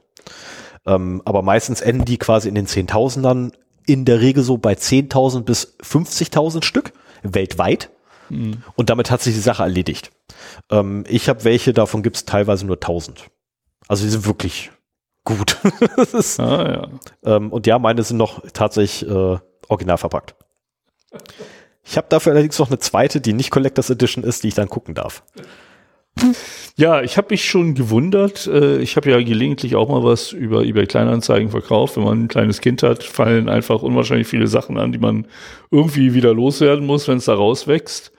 Und in letzter Zeit ist bei eBay Kleinanzeigen, wenn ich äh, etwas als verkauft markiert habe, immer so ein Pop-up gekommen. So, habe ich das hier verkauft oder habe ich das nicht hier bei eBay Kleinanzeigen verkauft? Ja, jetzt weißt du warum. Und äh, da kann ich mittlerweile nur raten, egal wo es verkauft wurde, immer nicht hier anzukreuzen. Ich habe keine Ahnung, ob das darauf einen Einfluss hat. Nein, aber- hat's nicht, weil sie müssen nämlich trotzdem alle deine Verkäufe ja speichern. Weil sie müssen ja das, Kalend das gesamte Kalenderjahr immer betrachten. Das Ja. heißt, selbst wenn du im Dezember etwas erst verkaufst, alles, was du im Januar getan hast, zählt trotzdem mit. Ja, aber wenn du angibst, dass du es nicht über diese Plattform verkauft hast, ist es ja eigentlich für die Plattform im Sinne dieser Gesetzgebung irrelevant. Ja, Die müssen, die müssen ja nur das verkaufen, äh, die müssen ja, ja nur aber, das erst speichern, nach, aber erst, aber erst nach Ablauf des Kalenderjahres wird's irrelevant. nee, Ja, weil du es halt nicht über die Plattform Nein, sie müssen ja trotzdem noch am Ende des Jahres nachweisen, dass, sie, dass du keine 30 Verkäufe und keine 2000 Euro hast. Hattest am Ende des Kalenderjahres. Aber Deswegen- über die deswegen- Plattform. Über die Plattform. Insofern sind nur Verkäufe über die Über die Plattform Plattform. relevant. Also, wenn jemand hier äh, unseren Knoten mal lösen kann, bitte einen Kommentar. Es wäre so einfach, wenn dieser Mann mir einfach richtig zuhören würde. Und die Eichhörnchen nicht so nerven würden. Ich gebe es ja zu. Äh, ich krieg's einfach heute nicht formuliert. Okay, egal, machen wir weiter. Komm, der zweite ist für Ja, ähm, der Big Brother Award 2023 in der Kategorie Finanzen geht an die Feinlieb Connect GmbH. Ich glaube, in Hamburg sind die mittlerweile ansässig. Ähm, die Laudatio dazu hat Frank Rosengart als Vertreter des Chaos Computer Clubs äh, gehalten. Und äh, das war auch mal wieder etwas, äh, was so, so ein What the fuck Moment. Ähm, er hat sehr viel mehr ausgeholt, als ich das hier machen möchte, aber zwei Sachen muss ich halt da nochmal zum Hintergrund sagen. Also fangen wir mal erstmal so an. Ähm, verliehen wurde es für den andauernden Versand von Kontowechselbriefen an falsche Empfänger. Das muss man vielleicht noch dazu sagen. Das war so schön. So. Ähm, jetzt gibt es die ähm, PSD 2, PSD 2, die im Januar 2018 äh, in Kraft getreten ist. So verhandelt wurde die schon 2015, 2016. Und ähm, wir erinnern uns vielleicht noch daran, das war der Moment, wo alle Banken gestöhnt haben, dass sie Zwei-Faktor-Authentifizierung einführen müssen und so weiter.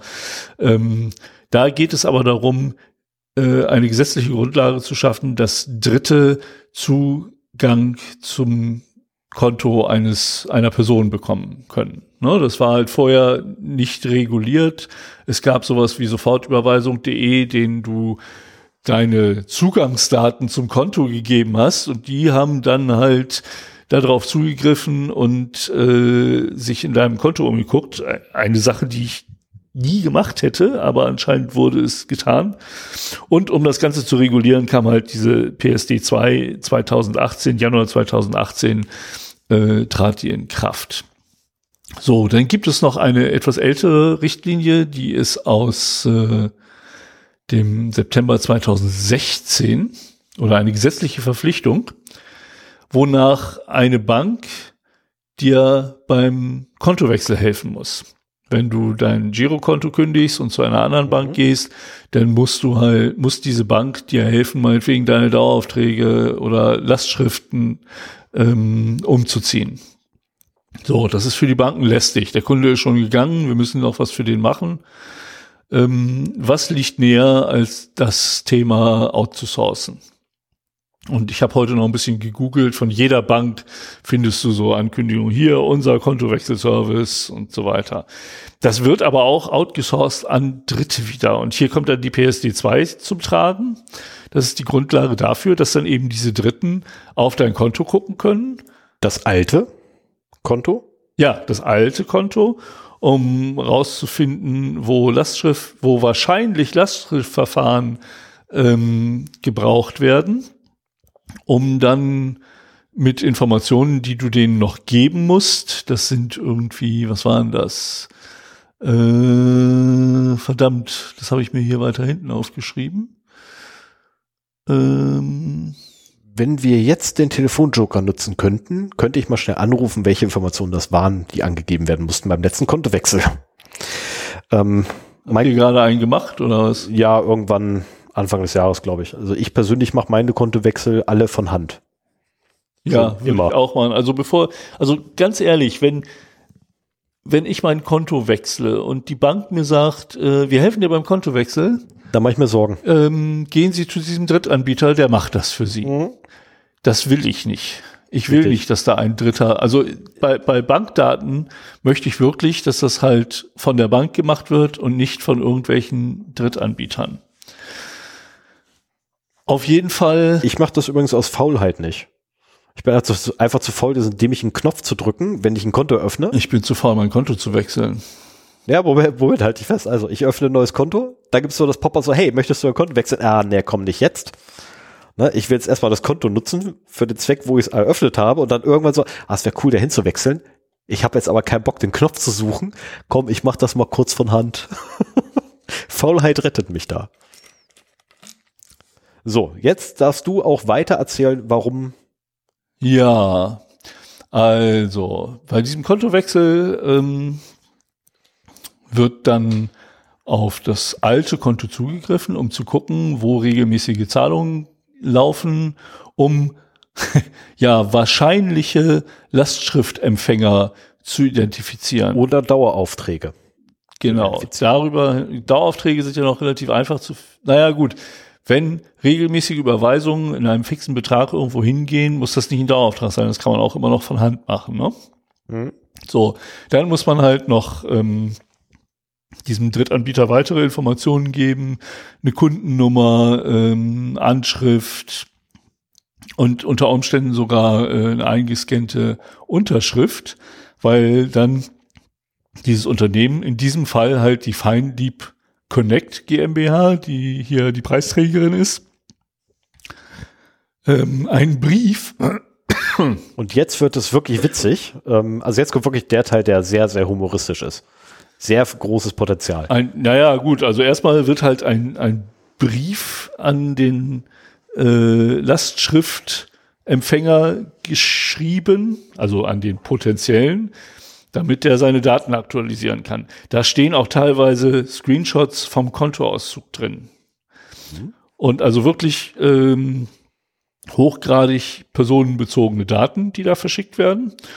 Und der Grund, warum die Feindieb halt jetzt diesen Preis bekommen hat, ist, dass sie an beliebige Empfänger diese Briefe verschickt. Also die Digital Courage hat in den letzten Jahren immer mal wieder Briefe bekommen von vermeintlich, also es sieht so aus, als hätte der, ähm, der Kontowechsler den Brief geschrieben und nicht die Firma. Kriegen immer wieder Briefe, mit personenbezogenen Daten von irgendwelchen Leuten, die ihr Konto wechseln, mit Auszügen aus dem Kontoauszug und so weiter. Ähm, und das scheinen Irrläufer zu sein. Also im Prinzip schickt Feinlieb von irgendwelchen Leuten personenbezogene Daten an irgendwelche Leute. Und damit wurde Feinlieb auch schon mal äh, von Digital Courage, ich glaube 2021 oder 2020, 2021 haben sie gesagt, sie haben das behoben. Also die wurden davon von denen schon angesprochen. Trotzdem gab es eine schöne Timeline ähm, in der Präsentation. 2023 antworteten sie, dass sie 2021 das Problem behoben hätten. Ja, auf jeden Fall denken Sie, Sie haben es 21 behoben. Nichtsdestotrotz auch in 22 und auch jetzt in 23 kamen immer wieder diese Briefe an. Also die IT scheint da wirklich komplett quer zu laufen. Und äh, ja, ein, ein würdiger Preis, eine würdige Preisträgerin, wie ich finde. Definitiv. Gratuliere der Feindieb GmbH in Hamburg ähm, zu diesem schönen Preis. Und ähm, ich habe mir die Fallendieb dann nochmal ein bisschen genauer angeguckt. Es gibt eine Seite northdata.de, wo man halt so Firmeninformationen sich anschauen kann. Ähm, da habe ich halt auch äh, gesehen, dass es die schon seit ich glaube 2012 wurde sie gegründet. Ja, genau, 2012 gegründet. Unter dem Namen firmiert sie erst seit 2019. Ähm, vorher hatte sie halt einen anderen Namen und wahrscheinlich auch äh, ein anderes Geschäftsfeld. Und die macht seitdem, also bis 21, weiter reichten die Daten nicht, die ich da einsehen konnte, kontinuierlich Verlust. Also im schlimmsten Fall mal über 10 Millionen, aber es sind immer in den einstelligen, im einen Fall zweistelligen Millionenbereich, die die pro Jahr Verlust machen. Also ein richtig schönes, gesundes, Startup. prosperierendes Startup, dem man doch gerne seine Daten anvertrauen möchte. Das macht doch richtig Sinn. Ja. Ich wette auch. Also wenn ihr das Konto wechselt, nehmt solche Dienste nicht in Anspruch. Ich weiß nicht, ob andere besser sind oder ob es noch andere Dienste gibt, die das auch anbieten oder ob sich die Feindieb GmbH da ein Monopol erarbeitet hat. Aber äh, macht es lieber von Hand. Äh, das geht sonst nicht gut. ja, herzlichen Glückwunsch. Herzlichen Glückwunsch auch von mir. Und in Anbetracht der späten Stunde mache ich mal gleich weiter mit der nächsten Kategorie, die dritte für diesen Abend. Und es ist die Kategorie Kommunikation. Der Laudator heute für Sie Padelun von Digital Courage. Nein, Quatsch. Ähm, ich mache das, äh, ich habe immer den Anspruch, meine eigenen Laudatius dazu zu schreiben. Oder beziehungsweise meine eigenen Texte zu verfassen wo ich zwar jedes Mal Bezug nehme, aber nie die Laudatio selber kopiere. Nur immer halt wichtige Passagen maximal daraus und es ist in der Regel mal relativ geringer Anteil. Und vor dieser habe ich echt Respekt, möchte ich sagen Respekt. Also eigentlich Angst, aber Angst ist mal so ein negatives Wort, es ist Respekt, weil Padelun eine eine Laudatio gehalten hat, die wirklich und, und diesen Mann live zu sehen, ähm, hat das Ganze noch eindrucksvoller gemacht. Ähm, ja, ich mag ihn. ähm, Sven guckt mich schon ganz komisch an. Äh, wenn ihr keine Zeit habt, euch alle Laudatius anzugucken, aber zumindest eine angucken wollt, dann nimmt die von Padelun, weil die es ist wirklich, wirklich wert. Und ähm, egal wie viel ich schreibe, ich kann nicht da rankommen. Eine Vorwarnung wäre jetzt schön gewesen. Sven hat einfach das Licht angemacht. Autsch. Oh, jetzt brauche ich kurz, bis ich was sehe. Oh, das, das ist hell hier. Alter, das ist hell. Ähm, ich hatte mal, egal. Ähm, okay, also fange ich mal an. Kategorie Kommunikation. Wir kennen es alle, Sven mit Sicherheit auch. Der Kalender ploppt auf unserem Display auch und zeigt uns einen Termin. Wir schauen auf den Titel und es steht dort Online-Besprechung XY mit bla. Wir schnappen uns also geistlich abwesend und vollautomatisiert den Link in der Besprechungsbeschreibung und klicken drauf. Dass wir mit diesem Klick unsere Daten an zahlreiche Unternehmen in den USA geben, das blenden wir alle aus. Natürlich haben die ganzen Anbieter mittlerweile mehrfach beteuert, so viel für den Datenschutz zu tun. Und überhaupt sind die Rechte der Benutzer den Anbietern immer extrem wichtig. Bei den Gedanken, dass die ganzen CEOs, Geschäftsführer, CTOs, COOs und wie sie sich nicht alle abkürzen, nachts nicht mal mehr ruhig schlafen können aufgrund ihrer ach so krassen Datenschutzerklärung, ihren perfiden Terms of Services, das lässt mich ein wenig schmunzeln. Aber fangen wir lieber vorne an. Der diesjährige Big Brother Award 2023 in der Kategorie Kommunikation geht an das Zoom Videokonferenzsystem beziehungsweise an die Menschen, die Zoom verwenden. Es gibt sogar eige, ein, ein völlig eigenes Verb mittlerweile für Zoom, nämlich das sogenannte Zoomen. Es bedeutet, unter Beobachtung der Geheimdienste verschiedener Länder und Firmen Geheimnisse ausplaudern und gleichzeitig sein komplettes Beziehungsnetzwerk vollständig offenlegen. Hier mal ein Zitat aus der Datenschutzerklärung, was Zoom so speichert und verarbeitet. Fangen wir mal an. Erstens, Informationen, die üblicherweise verwendet werden, um sie zu identifizieren, wie zum Beispiel Ihr Name, Ihr Benutzername, Ihre Anschrift, Ihre E-Mail-Adresse, Ihre Telefonnummer und andere ähnliche Identifikatoren. Zweitens, Informationen über Ihre Tätigkeit, wie zum Beispiel Ihre Berufsbezeichnung und Ihren Anbieter. Drittens, Kredit, Debitkarten oder andere Zahlungsinformationen. Viertens, Facebook-Profilinformationen. Fünftens, allgemeine Informationen über Ihre Produkte und Servicepräferenzen. Ich glaube, bei sechsen bin ich. Informationen über Ihr Gerät, Ihr Netzwerk und Ihre Internetverbindung, wie zum Beispiel Ihre IP-Adressen, MAC-Adressen, andere Geräte-ID, Gerätetyp, Betriebssystemtyp und Version sowie Client-Version. Siebtens. Andere Informationen, die Sie während der Nutzung des Dienstes hochladen, bereitstellen oder erstellen. Klammer auf, Kundeninhalte, Klammer zu. Das war die Datenschutzerklärung von Zoom. Zumindest ein kleiner Auszug.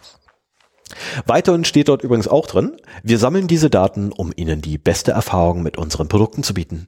Meistens erheben wir personenbezogene Daten direkt von Ihnen, direkt von Ihren Geräten oder direkt von jemandem, der mit Ihnen über Zoom-Dienste kommuniziert. Wie zum Beispiel ein Meeting-Gastgeber, Teilnehmer oder Anrufer. Einige unserer Erfassungen erfolgen auf automatisierter Basis, das heißt, sie werden automatisch erfasst, wenn sie mit unseren Produkten interagieren. Trotz immer wieder aufkommenden Berichterstattungen über die mangelnde Datensicherheit und den mangelnden Datenschutz, welcher schon wirklich öfters in den Medien aufgetaucht ist, wurde immer schön fleißig weiter am Mythos der Nutzerfreundlichkeit geschraubt und gebastelt. Hier ein, hier ein Sorry, da ein Ups, hier ein Das haben wir verbessert oder auch ein Dieses Verhalten ist seit dem letzten Update nicht mehr zu beobachten. Aber Zoom gab und gibt nicht auf. Vielleicht erinnert sich der eine oder andere an ZoomX der Deutschen Telekom. Ich persönlich übrigens nicht die sich zum Gehilfen von Zoom dadurch gemacht hat, dass sie das große, äh, da sie ja das große Geld sahen. Alles sollte ganz legal und datenschutzkonform werden, denn immerhin stehen die Server ja in Deutschland. Was kann da schon schiefgehen? Aber man erzählt, man ne, zitiert am besten mal ein paar Fallstricke, die übrigens Padelun von einem fachkundigen Freund eingefordert, äh, eingefragt hat.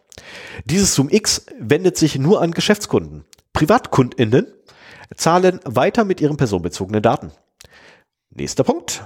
Die Telekom scheint technisch gar nicht wirklich involviert zu sein, wenn man von der Bereitstellung der Einwahlnummern für Retro-KundInnen absieht. Oder auch noch ein Punkt. Die, die Telekom schreibt in ihrer PR zum Beispiel, dass Meetingdaten von Teilnehmern aus Deutschland äh, hoppla, die Meetingdaten von Teilnehmern aus Deutschland werden auf Servern in Deutschland verarbeitet. Weiterer Punkt, diese überspezifische Formulierung, die Meeting-Daten lässt offen, ob andere personenbezogene Daten und Meeting-Metadaten trotzdem zum Hauptquartier von Zoom wandern.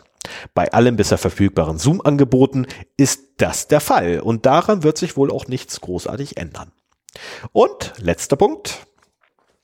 Die Telekom sagt nicht, wer die Server in Deutschland betreibt. Das lässt die Möglichkeit offen, dass sie bloß Reseller einer Vanity-URL-Lösung sind. Eine Vanity-URL als Beispiel nenne ich hier mal fiktiv eine Domain, nämlich universität.de. Bedeutet nicht, dass der Server auch in Deutschland steht. Der kann genauso gut auch in den USA, in Bulgarien, in China, in Indien oder in Kuala Lumpur stehen.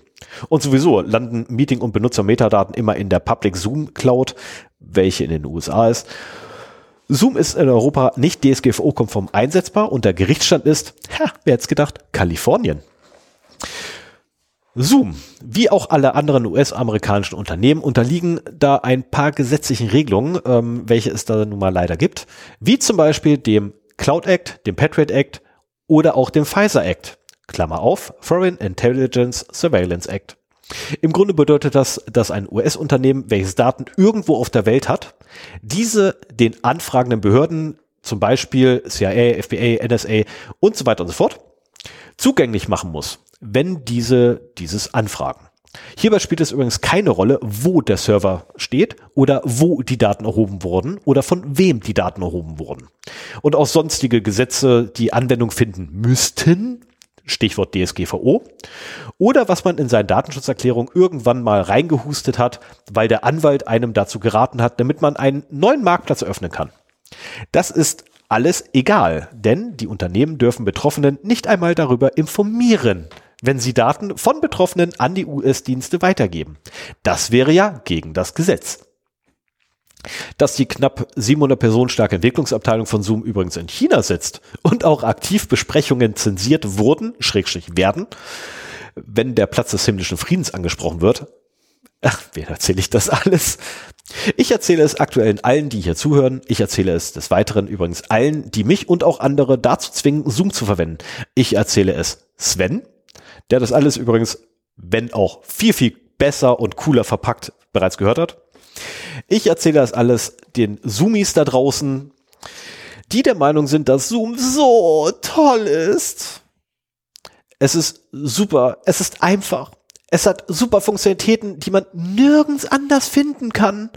Wieso führt die Nutzung von Systemen wie Zoom bei diesen ganzen Zoomies zum sofortigen Verlust der technischen Kompetenz oder Kapazität? Da oben. Ich begreife nicht, wie man immer noch, obwohl schon lange feststeht, dass man Zoom in der EU nicht datenschutzkonform einsetzen kann, öffentliche Verwaltungen, Unternehmen im Gesundheitswesen, im Bankenwesen, im Automobilsektor, in der Softwareentwicklung, ja sogar an Universitäten und Schulen eingesetzt oder sogar verteidigt wird. Anstatt Alternativen zu nutzen, zu betreiben, zu erstellen, wird lieber die teure und illegale Lizenz gekauft. Da man diese schon einmal hat, kann man natürlich kein Jitsi nehmen. Aber auch ein Big Blue Button, äh, ein Big Blue Button, das explizit auf die Bedürfnisse von Schulen und Hochschulen angepasst wurde, ist natürlich viel zu neu modern. Wie auch ohne die Finanzmittel, die stecken wir lieber in die Lizenzen. Es ist einfach zum Heulen und alle machen auch noch begeistert mit. Und genau deshalb geht der Big Brother Award 2023 in der Kategorie Kommunikation an Zoom und alle, die es nutzen. Herzlichen Glückwunsch. Ja, von mir. Bei Zoom fällt mir vor allen Dingen auch ein, dass das eine Lösung ist, die man lokal auch noch auf seinem Rechner installieren muss. Ja. Also wenn man das erste Mal eine Zoom, ein Zoom-Meeting erhält und daran teilnehmen will, muss man halt erstmal irgendwie was installieren, genauso wie bei WebEx. Nee, es gibt auch die Möglichkeit, im Browser mittlerweile ja? teilzunehmen. Ja. Geht das mittlerweile? Okay, ja. ja. Ich hatte, also das letzte Mal, als ich das gemacht habe, das ist schon ein paar Jahre her, ähm, ich da werde, musste ich, ich das noch machen. Ja, ich werde aktuell regelmäßig dazu gezwungen und ich habe bis heute noch keinen Zoom installiert. Und ich werde es ah, ja, machen. Okay. Ich weigere Moment. Das ist, das ist ja schon mal äh, ein wichtiger Punkt, denn äh, das finde ich so schön an Big Blue Button und an Jitsi, dass es halt komplett im Browser läuft. Ja. Und ähm, ja, ich kann mir vorstellen, für kleinere Organisationen ist es halt schwierig, da irgendwie was zu betreiben, also eine Instanz zu betreiben, die man halt dann dafür nutzen kann. Aber wir haben das ja auch, wir hatten mal eine Jitsi-Instanz. Genau, wir, wir hatten mal eine Jitsi-Instanz. Äh, es gibt freie Instanzen. Genau, und das ist halt unser, unser Hörertreffen haben wir ja zum Beispiel über Senfcall gemacht. Das ist Big Blue Button. Genau. Freie Instanz. Und da gibt's diverse Organisationen, die das halt äh, durchaus bereithalten.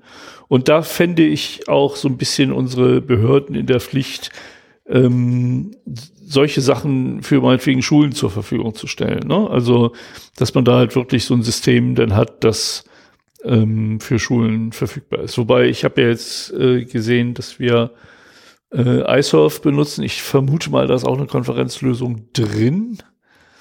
Weshalb die Schulen, die das benutzen, iSurf hat ganz andere Problemchen, aber ähm, ich meine, da ist auch ein Konferenzmodul drin. Das weiß ich jetzt nicht so ganz genau. iSurf Aber das ist halt auch in erster Linie für Schulen dann. iSurf ist voll alt und ich habe voll vergessen, ob da die Konferenzlösung drin ist oder nicht. Wenn du wieder eine Schülerin im Haus hast, wirst du dich mit iSurf beschäftigen dürfen. Ja, ich werde so viel Spaß haben wieder.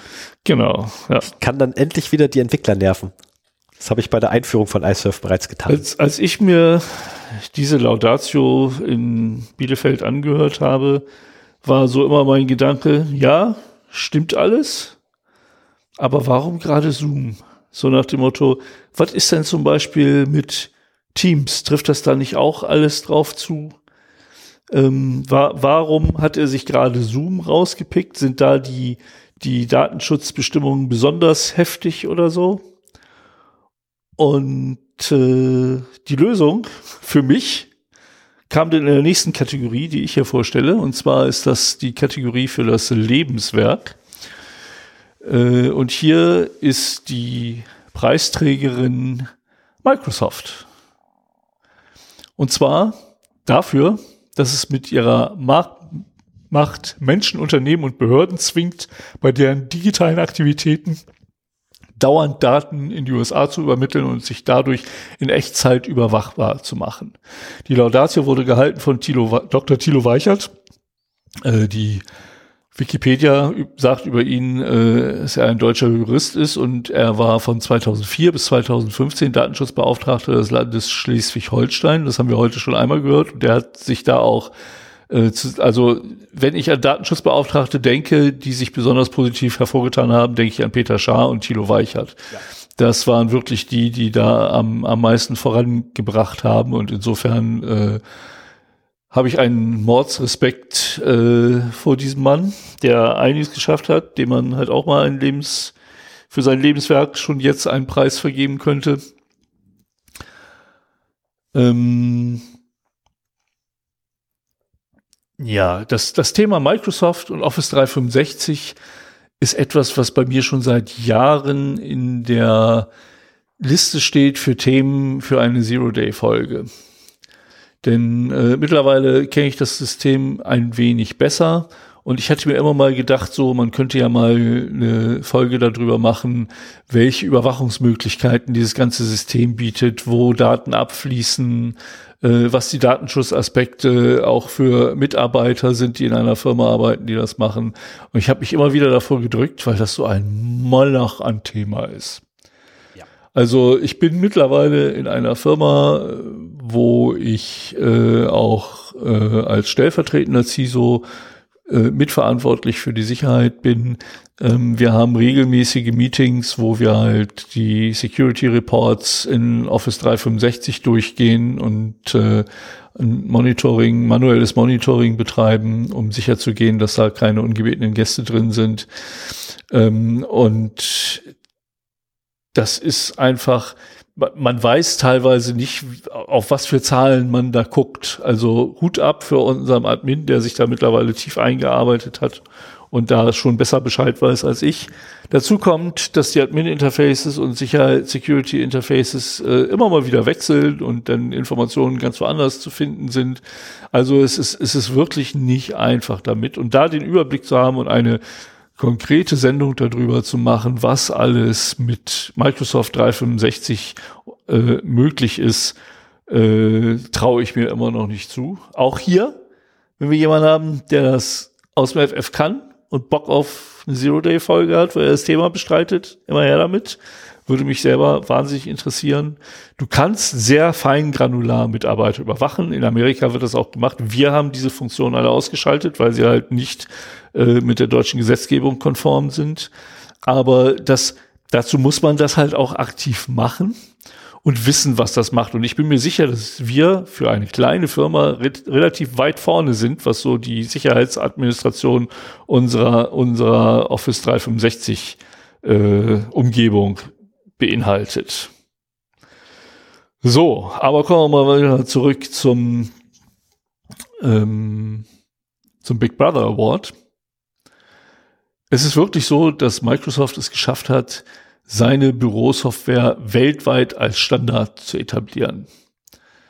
So, ähm, Alternativen, ich komme vielleicht in der Diskussion hinterher nochmal drauf, ich kenne auch nicht wirklich dafür eine Alternative.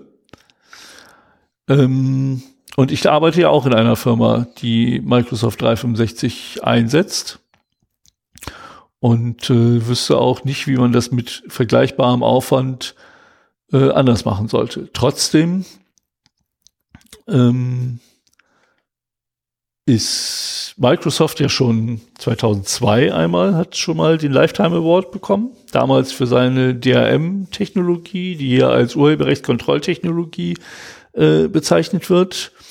Und äh, Windows 10 hat 2018 nochmal den Big Brother Award in der Kategorie Technik verliehen bekommen, weil Windows 10 sich halt dauernd mit der Firmenzentrale in den USA austauscht.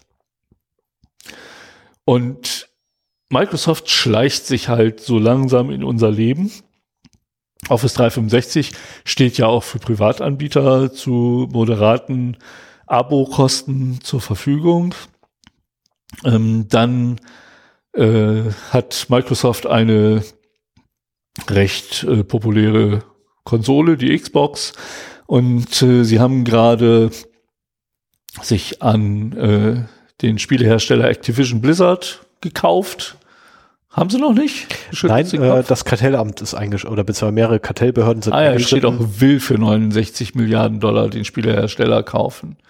Genau. Aber was wir alle mitbekommen haben, Microsoft ist äh, an äh, OpenAI zum Preis von 10 Milliarden US-Dollar beteiligt und baut äh, das halt auch gerade in seine Bing-Suchmaschine ein, die vielleicht dann wirklich mal ein äh, ja, USP gegenüber anderen Suchmaschinen hat und vielleicht mal aus der ja, ungeliebten Zone rauskommt, also unter den Normalo-Benutzern, würde ich das mal so nennen. Ähm, was ich auch faszinierend fand, war, dass äh, Microsoft mittlerweile einen weltweiten Cloud-Marktanteil von 30 Prozent hat. Wir haben ja im Prinzip drei große Anbieter, Amazon, Google und Microsoft mit seiner Azure Cloud. Und darüber läuft halt auch ein großer Teil des Internets. Ne? Das darf man auch nicht vergessen. Ähm und auch spannend fand ich aus der Laudatio die Aussage, dass es das erklärte Ziel von Microsoft nach dem Chief Product Officer äh, ist, die Linie zwischen Cloud und Endgerät verschwimmen zu lassen. Das ist eine Tendenz, die ich immer wieder sehe und die die Leute nicht verstehen. Wir erinnern uns an mein Photovoltaik-Thema heute, wo im Prinzip auch nur noch ein View auf Cloud-Daten geliefert wird und die Leute denken, sie verbinden sich mit ihrer Solaranlage. Und äh, die Konferenz der deutschen Datenschutzaufsichtsbehörde hat im November 22 nach jahrelanger Diskussion mit Microsoft einstimmig festgestellt, dass Microsoft 365 nicht mit der DSGVO in Einklang zu bringen sei. Wenn ich mich richtig erinnere, wurde aufgrund dieser Feststellung der Einsatz, äh, nee, wird der Einsatz von Microsoft 365 in deutschen Behörden verboten? Oder war das was anderes? Äh, was nicht an Schulen? An Schulen war es. Ja, an Schulen auf jeden Fall. Auf jeden also Fall Schulen wird bei, bei Unternehmen quasi nicht geahndet. Genau. Aufgrund auch dieser Monopolstellung. Ja, es ist nicht nur die Monopolstellung, sondern auch noch die rechtliche Unklarheit, weil eine abschließende Bewertung immer neu stattgefunden hat. ja, genau. Und äh, was mir auch neu war, das Bundeskartellamt hat Ende März 23, also jetzt gerade gegen Microsoft ein Verfahren eingeleitet, weil der Verdacht besteht, dass das Unternehmen seine Marktmacht missbraucht. Und ich muss ganz ehrlich sagen, also dass, dass der Nachweis, dass diese Marktmacht missbraucht wird, das ist ja immer so, dass ähm, was so zur Grundlage bei solchen Klagen gesetzt wird. Ich, allein schon die Tatsache, dass, dass es ein Monopol ist, ähm, ist, ist in meinen Augen schon ein Punkt, den man anklagen könnte, weil es gibt im Firmenumfeld keine Alternative. Also alle unsere Kunden also meine Kunden zum, zumindest setzen das alle ein. Ähm, wir haben bei uns im BCM mal überlegt, ja, was ist denn, wenn Microsoft ausfällt? Äh, da können wir ja unsere Dienstleistung gegen unser, gegenüber unserem Kunden nicht erbringen. So, ja, aber der kann ja dann auch nicht arbeiten. Also ist es egal. So nach dem Motto, wir haben dann zwar einen Verlust, aber ähm, wir haben halt keinen Ausfall vor Kunde, weil der es nicht mitkriegt, weil der halt auch einen Ausfall hat. Und äh, das ist halt wirklich ein eine Brisanz, wenn man dieses ganze Thema zusammennimmt, die mal wieder ein Lifetime Award der Big Brother Awards verdient. Und wir gratulieren ganz herzlich. Ganz, ganz herzlich. Ich bin gerade etwas geflasht davon, wie du es schaffst, so kurz die Themen immer abzuhandeln. Weil wenn ich meine. Weil ich versuche, mich auf das Wesentliche zu konzentrieren und nicht diesen suffisanten Ton der Laudatius einzuschlagen. Also das ist, die, die Laudatius haben halt eine einfach gewisse, genial. Das ist, äh, die, das ist halt auch eine Show. Und ich versuche halt nur die Fakten daraus zu poolen und hier darzustellen. Ja, wir haben da unterschiedliche Ansätze, äh, was das angeht. Ja, ich will entertainen gleichzeitig. Ja, ich nicht. also ich will mit dem Podcast entertainen, aber äh, ich bin, wenn ich darüber berichte, jetzt nicht unbedingt äh, ein Entertainer. Okay. Okay, dann trinke ich jetzt noch kurz einen winzig kleinen Schluck. Und dann mache ich weiter mit dem letzten Gewinner des heutigen Abends, der auch nicht aufgetaucht ist. Nein. Schade eigentlich. Aber was soll's? Immerhin, immerhin, der Gewinner muss keine Zustellung befürchten. Er muss es sich, Er muss sich den Award eigenhändig und mit eigenen Füßen abholen. Komm. Denn der Big Brother Award 2023 in der Kategorie Verbraucherschutz geht an die Deutsche Post DRL-Gruppe für den von ihr praktizierten Digitalzwang. Ähm, präsentiert wurde das Ganze von Reni, nein, nicht Reni. Rena Tangen. Rena Tangens, danke vielmals. Ich weiß nicht, warum ich sie immer eine Reni nennen möchte. Von Rena Tangens wurde das Ganze präsentiert. Ähm, und sie hat eingeleitet mit einer kleinen Geschichte. Und ich habe mich da leider gleich wiedererkannt, habe mir aber gedacht, die gute Dame geht nicht weit genug. Und zwar erzählte sie so von einem kleinen Spiel, von einem kleinen Spiel, was äh, auch ich gemacht habe, als ich noch ein kleiner Bub war. Und damals konnte man ja noch auf der Straße rumlaufen. Ich meine, meine Fresse, bei mir in der Gegend gab's einen einzigen Spielplatz, der in, nee, zwei Spielplätze, die waren beide in denselben Park. Autos fuhren abseits der Hauptstraße gar nicht bei uns in der Siedlung.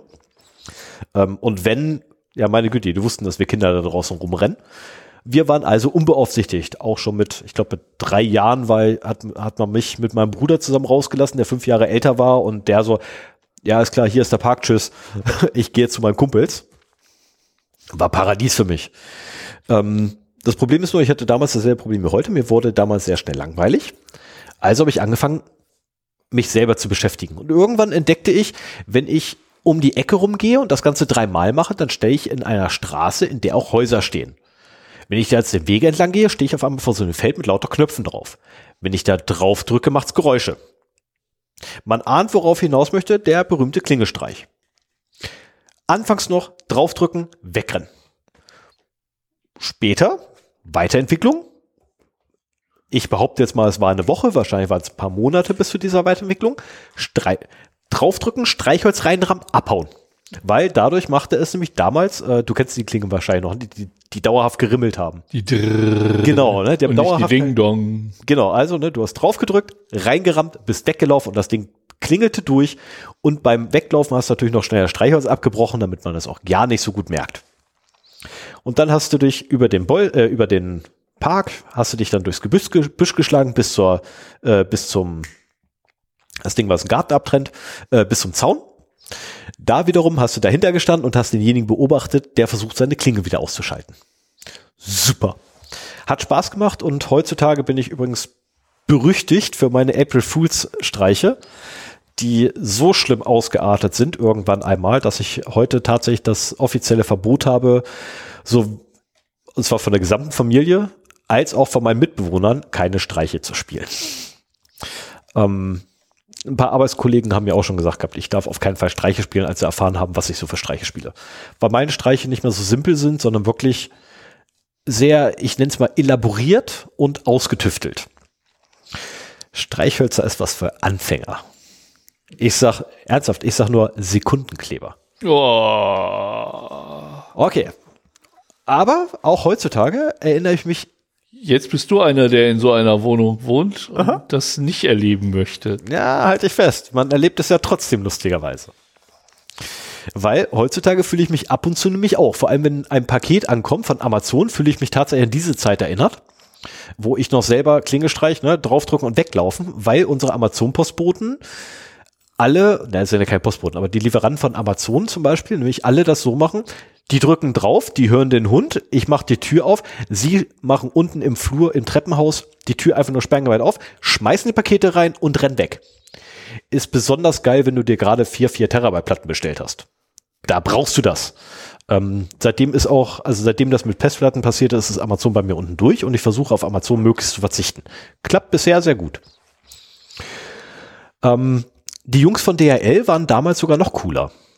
Die sind mit ihrem Auto gekommen und ich habe damals in der Braunschweiger Innenstadt gewohnt. Die sind angekommen, haben sich vor meinem Haus hingestellt. Dann ist er nach hinten gelaufen. Konntest ja vorne reingucken. Dann ist er wieder nach vorne gekommen und ist weitergefahren. Und 30 Minuten später konnte ich dann im Internet nachgucken, wo ich denn mein Paket abholen darf. Also nicht mehr heute, morgen. Nicht vor 10 Uhr. Also bitte. Ne? Man muss ja auch ausschlafen können.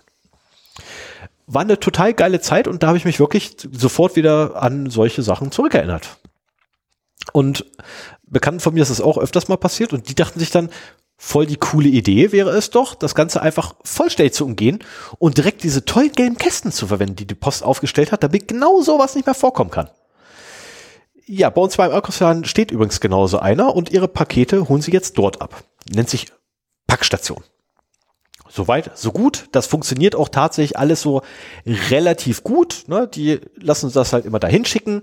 Dumm ist nur, wenn deren Nachbar ein Paket bestellt zu sich nach Hause und das trotzdem in der Packstation landet. Ja, was hat er sich auch so einen Account geholt? Ähm, die ersten Modelle waren echt super. Da gab's. Du brauchst keinen Account dafür. Das kann dir auch so passieren. Äh, Moment, kommen wir noch zu. Anfangs brauchtest du immer einen Account. Du musst dich für sowas tatsächlich anmelden. Für die Packstation. Die ersten Modelle davon, von diesen Packstationen, waren übrigens total cool. Ich glaube, da gab es nur eine vierstellige PIN. Ich bin mir nicht sicher, ob es diese dämliche Magnetstreifenkarte damals schon gab, aber es gab zumindest eine vierstellige PIN, die du eingegeben hast. Und dann sprang auf einmal die Klappe auf. Da gab es dann äh, pfiffige Leute, die angefangen haben, naja, ein bisschen mit den Dingern rumzuspielen und rausgekriegt haben, hey, du kannst mit der richtigen Kombination von gewissen Techniken kannst du alles aufmachen, was du da irgendwie willst an dem Ding. Ähm, wurde dann weiterentwickelt und weiterentwickelt und weiterentwickelt, bis wir bei heute ankommen. Ja, ähm, beziehungsweise eigentlich kommen wir beim Morgen an, weil das Morgen ist mich der Grund für die diesjährigen Gewinn. Um genau zu sein, bekommt die Deutsche Post DLL-Gruppe Gruppe für folgende Punkte den Big Brother Award 2023 in der Kategorie Verbraucherschutz. Erstens, weil sie die Technik ihrer Packstation so umgestellt haben, dass man dort kein Paket mehr abholen kann ohne Smartphone und die Nutzung der Post- und DHL-App.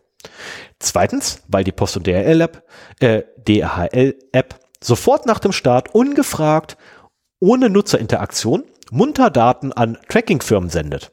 Das ist, soweit ich weiß, illegal. Drittens, für den Versuch, sich den Pflichten der Grundversorgung bei der Briefzustellung zu entziehen, unter anderem durch den Plan, Postfilialen durch Automaten, sogenannten Poststationen, zu ersetzen. Die neuen Paketstationen, ähm, lustigerweise, Paket, äh, äh, Modell Lean, haben übrigens kein Bedienfeld mehr, wo man irgendwas machen kann, haben auch keinen Kartenslot mehr, wo man irgendwie seine Karte reinstecken kann. Stattdessen muss man naja, ein Smartphone haben, das übrigens über Bluetooth Low Energy verfügen muss und oder darüber zumindest kommunizieren kann. Andernfalls hat man halt verloren. Und, als wenn das nicht ausreicht, man muss auch noch Datenvolumen haben, das diese nette Packstation verwenden darf. Das ist übrigens ähm, mandatory, also zwingend notwendig. Da gibt's kein Drumherum. Denn diese Packstationen haben heute keine eigene Internetverbindung mehr. Also die Modelle Lean ist einfach mal outgesourced. Haben sie sich gesagt so, ach, den 50er im Monat für eine Internetanbindung, den kann ich mir auch sparen. Können doch die Kunden ankommen mit ihrem Telefon. Die haben doch heute alle Datenverträge. Ja, blöd nur, wenn dann es Kunden ja gibt, die gar kein Smartphone haben. Oder Kunden gibt, die kein Datentarif haben auf ihrem Smartphone. Oder noch blöder wäre es natürlich, wenn es Leute geben würde, man, äh, angeblich ja ein Mythos, die gar nicht in der Lage sind, ein Smartphone überhaupt zu bedienen. Aufgrund von Einschränkungen. Oder vielleicht, naja, sagen wir einfach zu klein sind, um diese Packstation überhaupt zu verwenden. Ah, wer weiß. Aber was soll's. Aktuell ist ja auch so, wir fahren ja zu den Packstationen, um unser Paket abzuholen. Das ist natürlich richtig umweltfreundlich. Ähm, aber was soll's. Beim ersten Öffnen der App werden übrigens dann gleich erstmal Daten an Google und Adobe versendet, noch bevor man nach irgendwas gefragt wird. Ähm, das ist, wie gesagt, so mein Verständnis nach, nicht DSGVO-konform. Da keinerlei Entscheidung gefallen ist, also von mir, ob ich überhaupt bereit bin, meine Daten an irgendwelche Dritte weiterzugeben. Vielmehr werde ich ja dazu gezwungen. Aber ich habe nun diese unrechtene Applikation auf dem Smartphone und habe sie sogar gestartet. Ich gebe also die notwendigen Daten ein, nachdem ich an meiner Packstation angekommen bin. Die Packstation ruft über meine Datenverbindung beim zentralen Server an und schaut nach, welches Fach für mein Paket eigentlich zuständig ist. Ist nicht so, dass da irgendwie einfach ein lokaler Speicher. Nein, viel zu teuer. Um Himmels Willen, USB-Stick kostet Geld. Aber egal, die Packstation hat also nachgeguckt und ich kriege endlich mein Paket, wenn das richtige Fach aufgeht. Soweit so gut. Aber es gibt noch ein anderes Problem. Früher musste man sich ja erstmal anmelden, damit die eigenen Pakete an eine Packstation geliefert wurden. Ähm, heutzutage. Da, da kann ich gleich mal einhaken. Es gibt nämlich auch die ersatzweise Zustellung an eine Packstation. Genau. Also, äh, nee, auch, auch früher schon, dass du halt ähm, die dein Paket, wenn du nicht angetroffen wurdest, nicht von der nächsten Postfiliale abholen konntest, sondern aus der Packstation, da hast du einen, einen Code auf der Abholkarte gehabt und so weiter. Also die, die Möglichkeit gab es. Und äh, Die gibt Ja. es aber, soweit ich weiß, heute nicht mehr, sondern das musst du explizit klicken. Mein Kenntnisstand gewesen. Naja, gibt's auch heute noch, aber wenn du halt dann an so ein Lean-Ding gerätst, bist du am Eimer. Also zwangsweise werden wir uns beim zugehörigen Service alle registrieren müssen, weil irgendwann alle unsere Pakete nur in diesen dämlichen Packstationen landen. Ähm, dann ein Ding aber so verdammt teure Dinge wie Display, Tastaturen, Tastenfelder, Kartenleser und Internetsanbindungen eingespart wurden, sind wir als Kunden also doppelt in Zwang. Erstens, wir müssen zwingend ein, Smart ein Smartphone mit Bluetooth LE besitzen und zwingend noch ein paar Megabyte Datenvolumen übrig haben, damit die Packbox im Zentralserver nachgucken kann, in welchem Fach der Brief der Postbote vorhin noch mein Paket gestopft hat. Ist, wie gesagt, ist ja nicht so, dass da irgendwie ein USB ist. Na egal. Aber die ganzen Dinger werden natürlich auch noch verkauft unter dem Aspekt ähm, Umweltschutz, weil obendrauf ist alles gepflastert mit Solarzellen. Die Dinger erzeugen wenigstens ihren eigenen Strom. Kann man jetzt von halten, was man möchte. Das ist aber bei diesen ganzen tollen Neuerungen, die der ähm, Post DHL Group da vor sich hat, ähm, irgendwie auch Gegenden gibt, die schlecht bis gar keinen Netzempfang haben. Ähm, ja, davon haben sie scheinbar nie gehört, ne? ja, wenn du, wenn du quasi in deinem E-Plus-Loch vor der Packstation stehst. Hast du einfach verloren. Ja, Und es gibt Menschen, ne, wie vorhin schon gesagt, die gar kein Smartphone besitzen. meine Mutter. Ja, hat einfach verloren. Wo soll es denn auch sowas geben? Dass es Menschen gibt, die zwar ein Mobiltelefon haben, aber ein Smartphone aufgrund körperlicher Einschränkungen nicht besitzen? Ja, also bitte. Da kenne ich doch sicherlich wen für. Ja, kenne ich. Mehrere sogar. Ich kenne da sogar einen kompletten Verband für. Nennt sich Blindenverband. Solltet Sie mal nachgucken, lieber DHL Group. Die werden sich hier sicherlich freuen.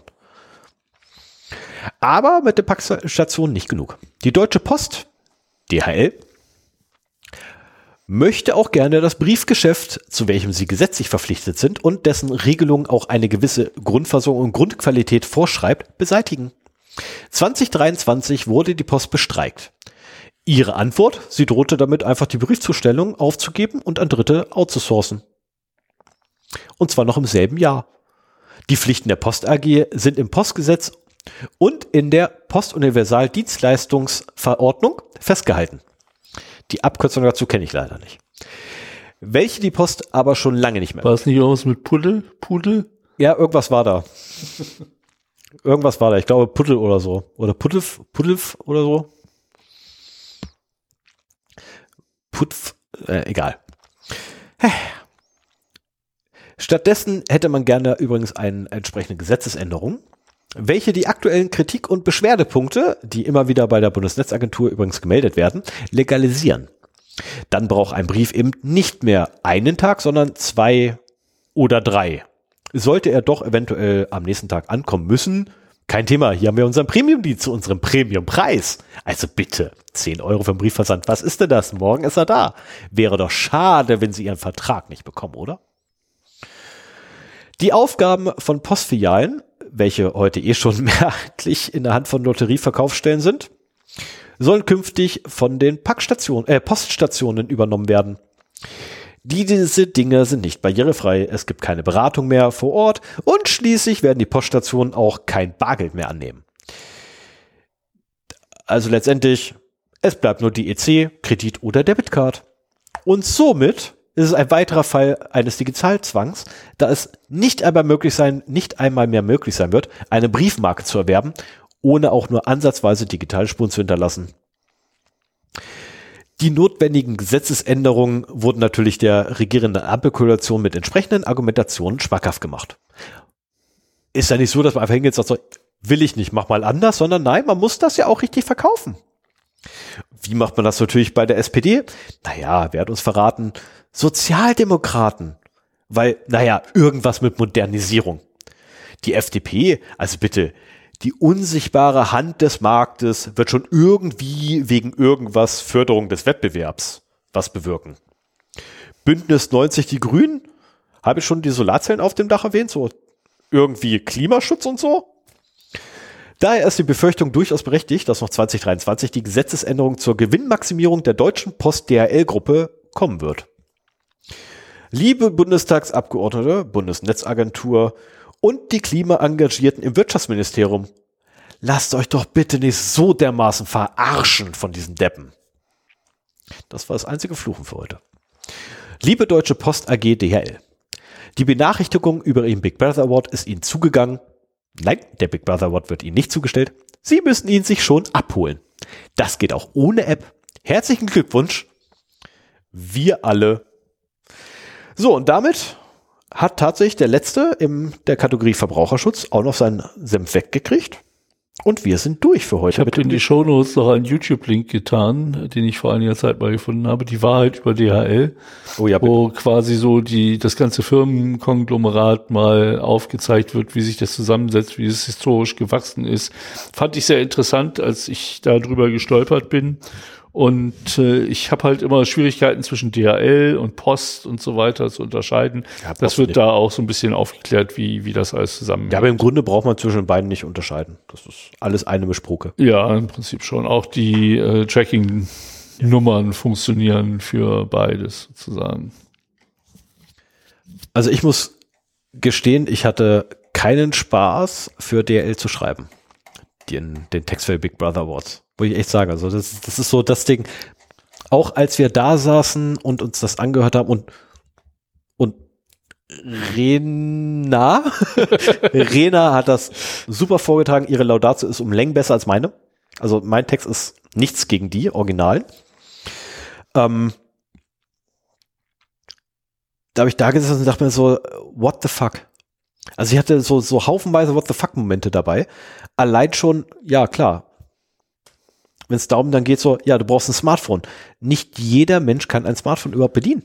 Ja, wie gesagt, ich musste gleich an meine Mutter denken, die noch ein Klapphandy hat, um mal jemanden anzurufen, wenn sie unterwegs ist, aber mehr auch nicht. Und ich auch musste an Freunde, ja, und ich musste zum Beispiel an Freunde denken, die auch heute noch echte Tasten-Mobilfunktelefone haben, weil sie nichts sehen. Die guten Menschen sind blind. Mhm. Was will so jemand mit einem, also eigene Aussage jetzt von der Person. Was will der, was will ich denn mit einem Smartphone? Ich kann doch eh nichts sehen. Ähm, ja, stand ich sprachlos vor ihm und dachte so, stimmt. Nie drüber nachgedacht. Hoppla. ähm, ich glaube auch nicht, dass die Solarzellen den ganzen Strom für die Packstationen da liefern. Ähm, ja, was ist bei Vandalismus, also wenn da drüber gesprüht wird, was ist an mehreren dunklen Tagen im Winter zum Beispiel.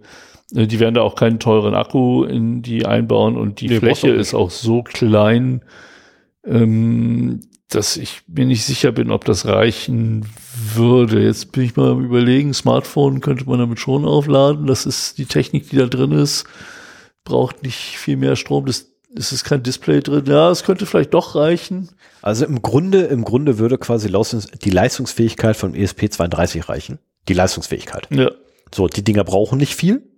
Das Mikrocontroller mit ein bisschen Kommunikation dran, mehr brauchst ja, du eigentlich du brauchst nicht. ein paar Aktoren, um die Klappen aufzumachen. Genau. Aber was, was ich mich auch gefragt habe, ist, in dem Moment, wo quasi die Kommunikation zwischen Postservern und Packstationen über das Handy des Kunden läuft, könnte doch ein findiger Reverse-Engineer da unter du willst, Umständen. Du willst doch jetzt nicht etwa zu einer Straftat aufwiegeln ich oder weiß nicht, ob das eine Straftat ist, aber ähm, es gibt ja immer wieder Fälle, wo findige Hacker Sicherheitslücken aufdecken, die sie, also für mich ist es nur eine Straftat, wenn man sie ausnutzt wenn man sie dann verantwortungsvoll meldet, äh, ist es nicht unbedingt eine Straftat. Und ich äh, halte diesen Ansatz, das über das Kundenendgerät zu machen, für sehr falsch. Also auch aus Sicherheitsperspektive. Ja. Also vielleicht kann ich ja jemanden, der mehr Ahnung davon hat als ich, mal zu ein paar Kommentaren hinreißen lassen. Nee, Ne, Kommentar, Kommentaren zu seiner zu ein eigenen paar Meinung. Analysen hinreißen. Wir wollen doch nicht aufrufen, Schabernack zu treiben. Schabernack schon, Straftaten nicht. Ja, okay, also in dem Kontext ist da nicht gerade, also die Grenze ist da sehr, sehr Ja, wie gesagt, für mich, also ähm, wenn man das ausnutzt, ist das eine Sache, aber wenn man nach Sicherheitslücken sucht und Ich meine, dann wenn, halt wenn ich natürlich meinen eigenen Traffic mitschneide und analysiere, da ist nichts, da ist nichts Verwerfliches dran. Ich kann auf meinem Endgerät ich- machen, was ich will. Genau das. Na, es sei denn, du hast ein Apple-Gerät. Ähm, Nein, da, ich darf auf meinem Endgerät machen, was ich will, sagen wir es mal es so. sei denn, du hast ein Apple-Gerät. Ähm, Apple verbietet ziemlich viel. Versuch mal einen anderen, eine andere Web-Engine draufzupacken als die von Apple. Viel Erfolg. Keine Chance. Naja, ich, ich, Selbst ein Firefox ist ein Apple-Browser. ja, ja, Wie heißt der? klar. Vergessen? Aber das ist, ist eine technische Restriktion. Es geht, ich hatte über eine rechtliche Argumentation nachgedacht. Auf meinem Endgerät darf ich machen, was ich möchte. Ich darf nicht unbedingt, wenn ich was gefunden habe, das weiterverbreiten. Ich darf es nicht ausnutzen. Ja, also auf keinen Fall davon sollte man das vielleicht den Medien melden. Das wäre sehr, sehr dumm, zumal wir ja auch keine, ähm, noch immer nicht die Whistleblower-Richtlinie umgesetzt haben, weshalb übrigens Euro, äh, Deutschland mehrere Millionen Strafzahlungen gerade ins Haus stehen. Ähm, wird teuer, wird teuer. Ist auch nicht so, dass jetzt irgendwie seit ein paar Jahren schon hätte umgesetzt sein sollen. Auf jeden Fall ist das für mich ein potenzieller Schwachpunkt dieser App, dass äh, auch wenn das für die Post ein sehr willkommener Weg ist, eine Datenverbindung aufzubauen, indem man nämlich die Datenverbindung des, des Kunden dafür nutzt, Ja. ähm, hat man halt damit das Risiko, dass alle Daten durch das Kundengerät fließen und damit analysiert und auch verändert werden könnten, technisch auf jeden Fall. Also theoretisch wäre es mit Sicherheit möglich, den Datentraffic auf meinem Gerät, wenn ich das denn machen würde, oder wenn jemand das machen würde auf seinem eigenen Gerät, müsste es ja theoretisch ja möglich sein, den Datentraffic zur Laufzeit quasi in Echtzeit zu manipulieren, um damit eventuell andere Effekte hervorrufen zu können. Und ja, der Konjunktiv ist mit Absicht gewählt. Weil das ist jetzt noch Redefreiheit. Anders wäre es natürlich, wenn ich sagen würde, also es ist das. definitiv möglich, wenn du dich jetzt hinstellst und auf deinem Gerät das, den Datentraffic zur Echtzeit während der Laufzeit manipulieren würdest, damit da hinten die Klappe aufgeht. Das wäre eine Aussage, die dürfte ich ja nicht sagen. Naja, ich bin kein Jurist und äh, deswegen mache ich Datenschutz auch nicht so gerne. Nicht, weil mich das Thema nicht interessiert. Im Gegenteil, wir machen ja hier auch einen Datenschutz-Podcast auch. Aber das Thema verkommt mehr und mehr zu einem juristischen Thema, wie Informationssicherheit im Übrigen auch mehr und mehr zu einem juristischen Thema verkommt. Ja, Und das ist halt ja, das- Du sollst anfangen, die Sprache zu lernen. Ah, Also die, ich hasse die Art das. und Weise, also was mich am, am, am Datenschutz vor allem so, oder nein, an Jura, an Jura immer so fasziniert, ist die Art der Sprache, die verwendet wird. Also wenn, stell mir einen Jura-Prof hin, ich höre den drei Stunden am Stück zu und ich kann dir hinterher genau sagen, was er erzählt hat. Stell mir einen Professor für technische Informatik hin, der mir erzählt, wie ein Prozessor funktioniert, drei Stunden lang und ich kann ja nach zehn Minuten nicht mal mehr sagen, worum es geht. da kommen dann die Eichhörnchen durch. Aber das ist, ähm, Naja, wollen wir weitermachen? Wir haben noch ein Thema vor uns. Aber was? Was? Was? Was? Moment. Ich habe.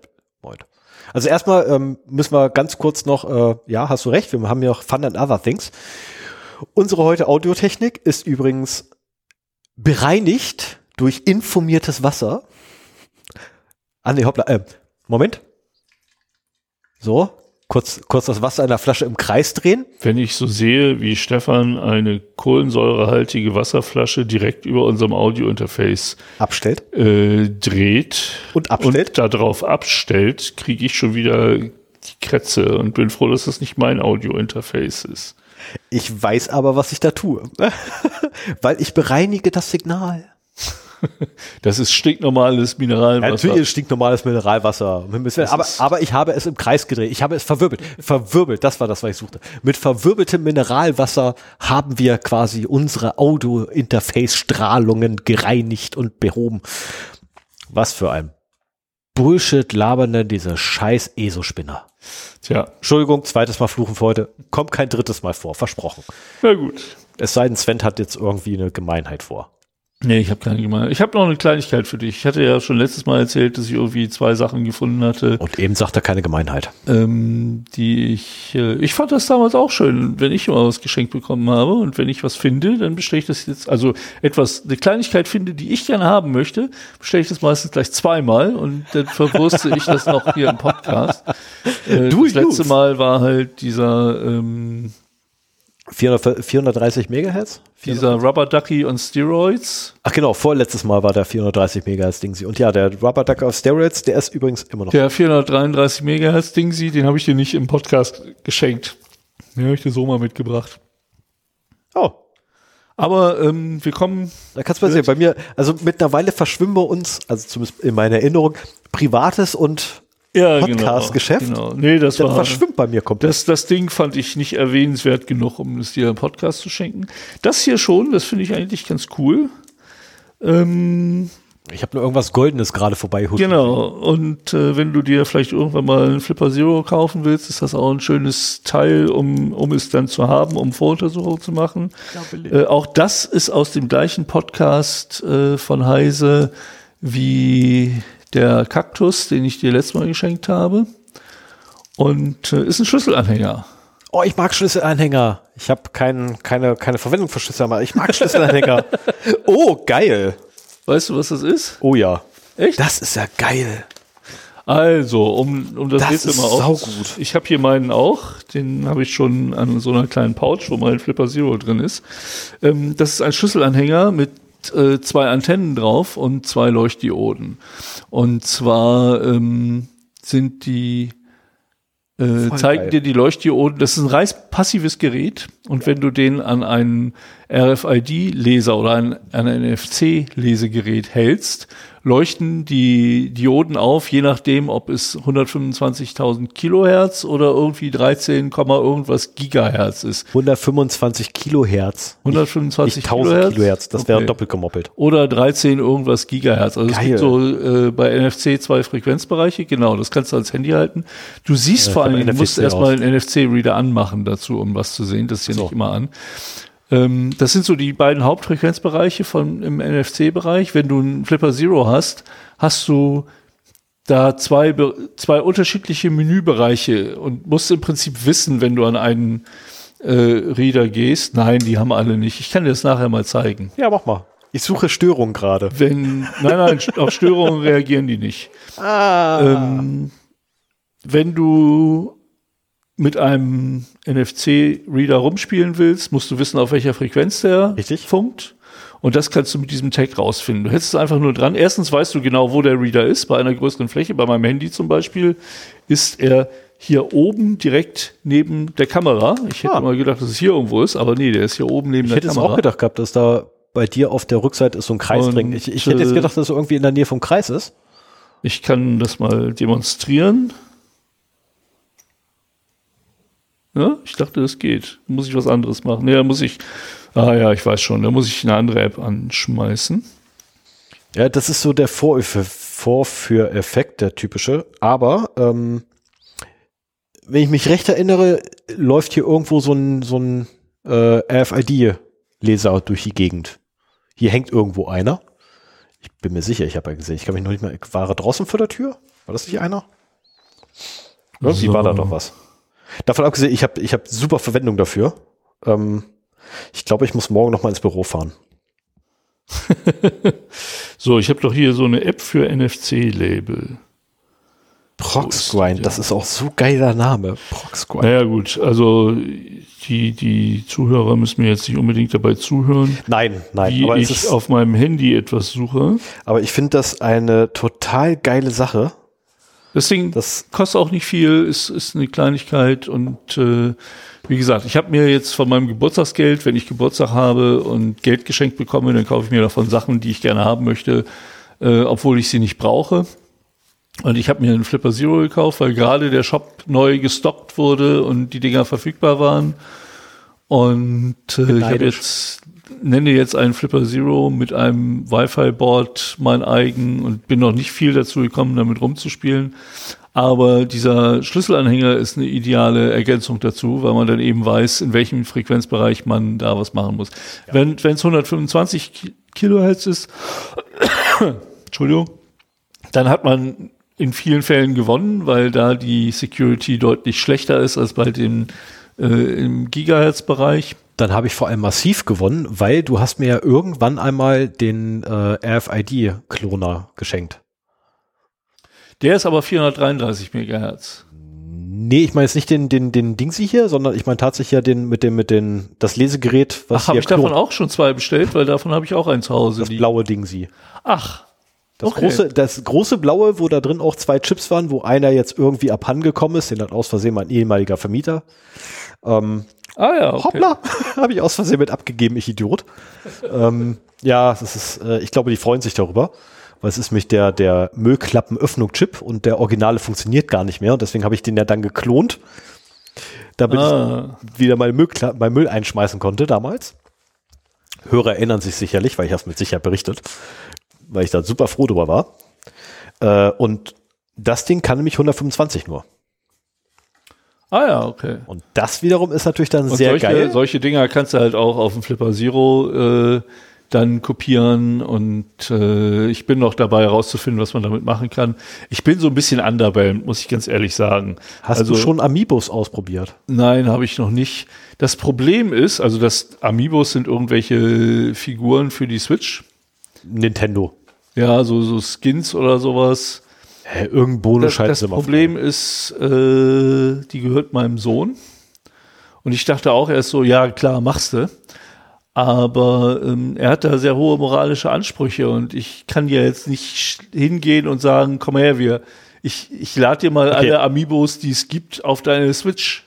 Okay, kein Thema, pass auf, kein Ding. Habt ihr Amiibos zu Hause rumliegen? Nein. Die Originalen? Okay, schade. Äh, ich guck mal nach, ob ich irgendwo welche finde. Du kommst vorbei, ne, weil ich weiß noch nicht, wie es geht. Also Moment, da, Moment, ja, äh, ich, deswegen, also ich bin noch nicht mal so weit, dass ich bei dem Flipper Zero weiß, wie ich Plugins installiere, wie ich Apps installiere, was der Unterschied zwischen Apps und Plugins. Das wird aber fertig werden. Also, du kommst vorbei und dann tüfteln wir zumindest das mit dem NFC kopieren und nutzen, können wir austüfteln, weil ja die Switch von Mitbewohner. Da, also ich bin der Meinung, wir haben keine Amiibos im Haushalt. Also wie gesagt, ich treibe welche auf, das ist nicht das Problem. Ich weiß ungefähr, wen ich fragen muss, um welche. Ich weil ich habe schon welche im Internet gefunden. So ist das nicht. Ich will mir ja nicht extra welche kaufen. Ich leihe mir einfach welche aus. Okay. So, die können wir dann kopieren und bei der bei der Gerät von, mein, von meinen Mitbewohnern können wir das Ding dann verwenden. So, moralische Bedenken komplett außen vor, weil, ey, sorry, ich habe auch Interesse daran und ich wette darauf. Auf deiner Seite auch. Ja, ja, ich bin auch ein bisschen auf der Suche, was man wirklich damit machen kann. Wie gesagt, ich bin von Flipper Zero ein bisschen underwhelmed, viele Sachen. Also die, die Oberfläche, die du bekommst, wenn du die Custom Firmware installierst, mit der du das Wi-Fi-Board mhm. benutzen kannst, sieht genauso aus wie auf meiner Die Author-Uhr. Hm. Also da ist halt die gleiche Hardware drin. Im Prinzip ist der Flipper Zero da nur ein Display für. Okay. Und äh, ich muss halt wirklich mal mich genauer damit beschäftigen und bin da bisher noch nicht zugekommen. Ich habe jetzt neue Nachbarn, komm ruhig vorbei. Nein, die wollen wir mal nicht ärgern. Aber äh, du kannst gerne, ähm, also dir erlaube ich das, allen anderen nicht. Du kannst gerne vorbeikommen und mein WLAN kaputt machen. Das ist kein Ding. Ja, ja, aber wie gesagt, dafür, das, das kann man auch auf anderem Wege erreichen. Ne? Also Äh, ich ich habe mir den eigentlich gekauft, um ein bisschen mehr in Thema RFC und mhm. äh, RFID und NFC einzutauchen. Die WLAN-Geschichten, ja, da kannst du halt mal ein bisschen die Orthen und so weiter. Das Einzige, was ich schon ausprobiert habe, ist halt die TV Begon. Die hast du da halt auch dabei, dass du halt äh, diverse Remote Remotes verwalten kannst ähm, oder eine Universal Ausschalt.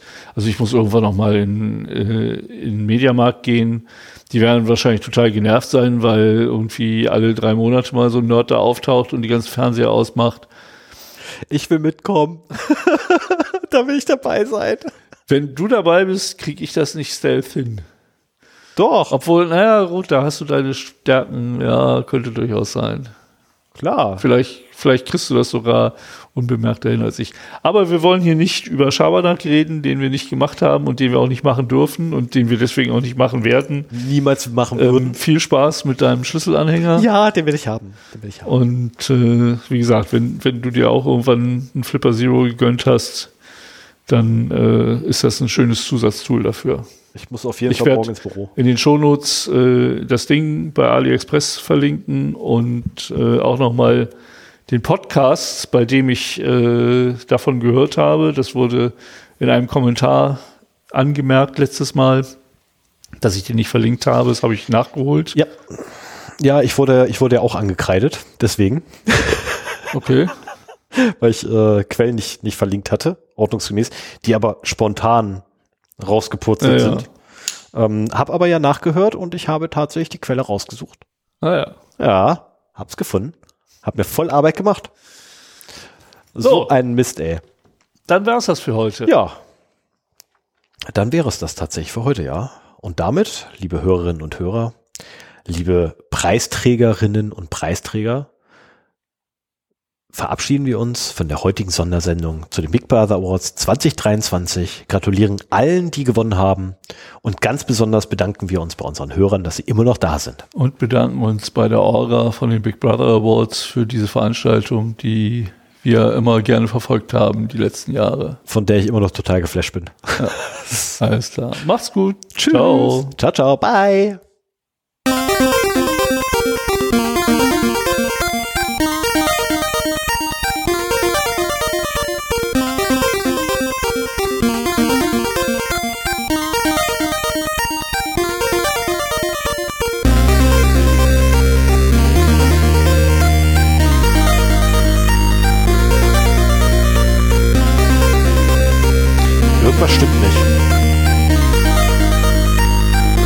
Vergessen.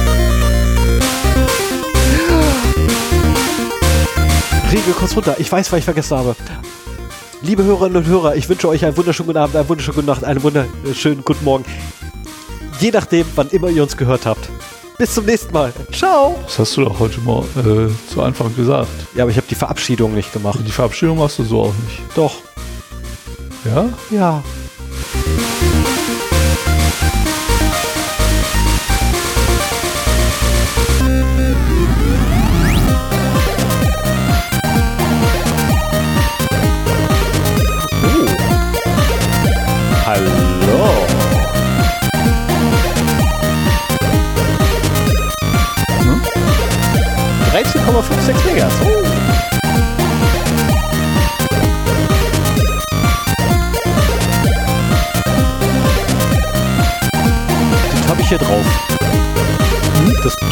Hier drauf.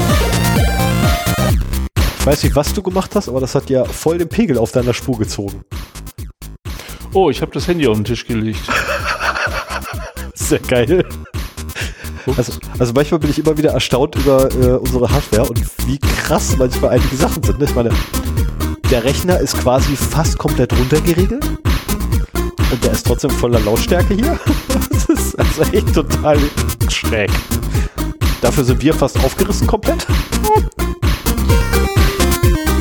Ja, ich meine, das ist ja auch der Grund, warum wir angefangen haben, für die Gläser Untersätze zu benutzen, damit die nicht so aus, was wir heute übrigens nicht benutzt haben. Ja, okay, aber, aber ich habe mir auch Mühe gegeben, die Taste sehr leise abzustellen. Das zum einen, zum anderen sind wir mal ehrlich, die Gläser waren sehr, sehr schnell leer. Äh, die Tasten. Ja, ja, ja. So, die Kunststoffflasche hier, die ich immer aufs Audio-Interface absetze, bin absichtlich mal vorsichtig, Ähm, wobei ich glaube, einmal hat man es kurz knistern hören in der Leitung. Das war übrigens nicht aufgrund der Flasche. Ich bin an den Trackball gekommen und der wiederum als Kabel. Aber ich, äh, ich behaupte mal, es ist nicht auf der, auf der Aufnahme.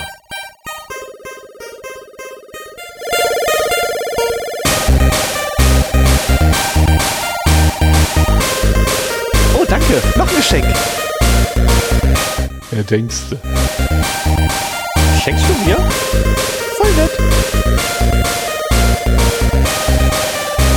Du in deine Tasche, ey.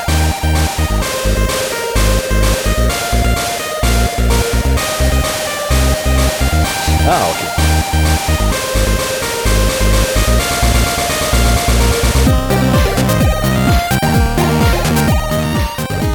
Das Wi-Fi-Board habe ich noch nicht die richtige Firmware drauf. Das kannst du noch nicht benutzen. Alles gut, das ist nur ein ESP32. Ja, ja das ist das gleiche wie in der die Overwatch. Hoppla, vielleicht noch was dran. Geil, ich will auch so ein Ding.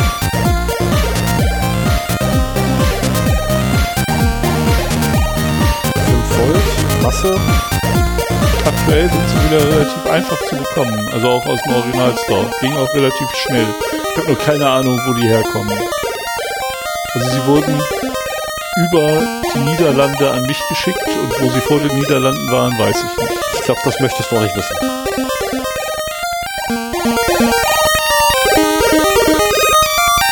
Also allein schon darauf bin ich ja richtig geil, ne? Im Vorbeigehen. Also ich. So, damit würde ich sagen, wunderschönen guten Abend, einen wunderschönen guten Morgen, einen wunderschönen guten Nacht, wann immer ihr uns gehört habt. Bis zum nächsten Mal. Tschüss. Ciao.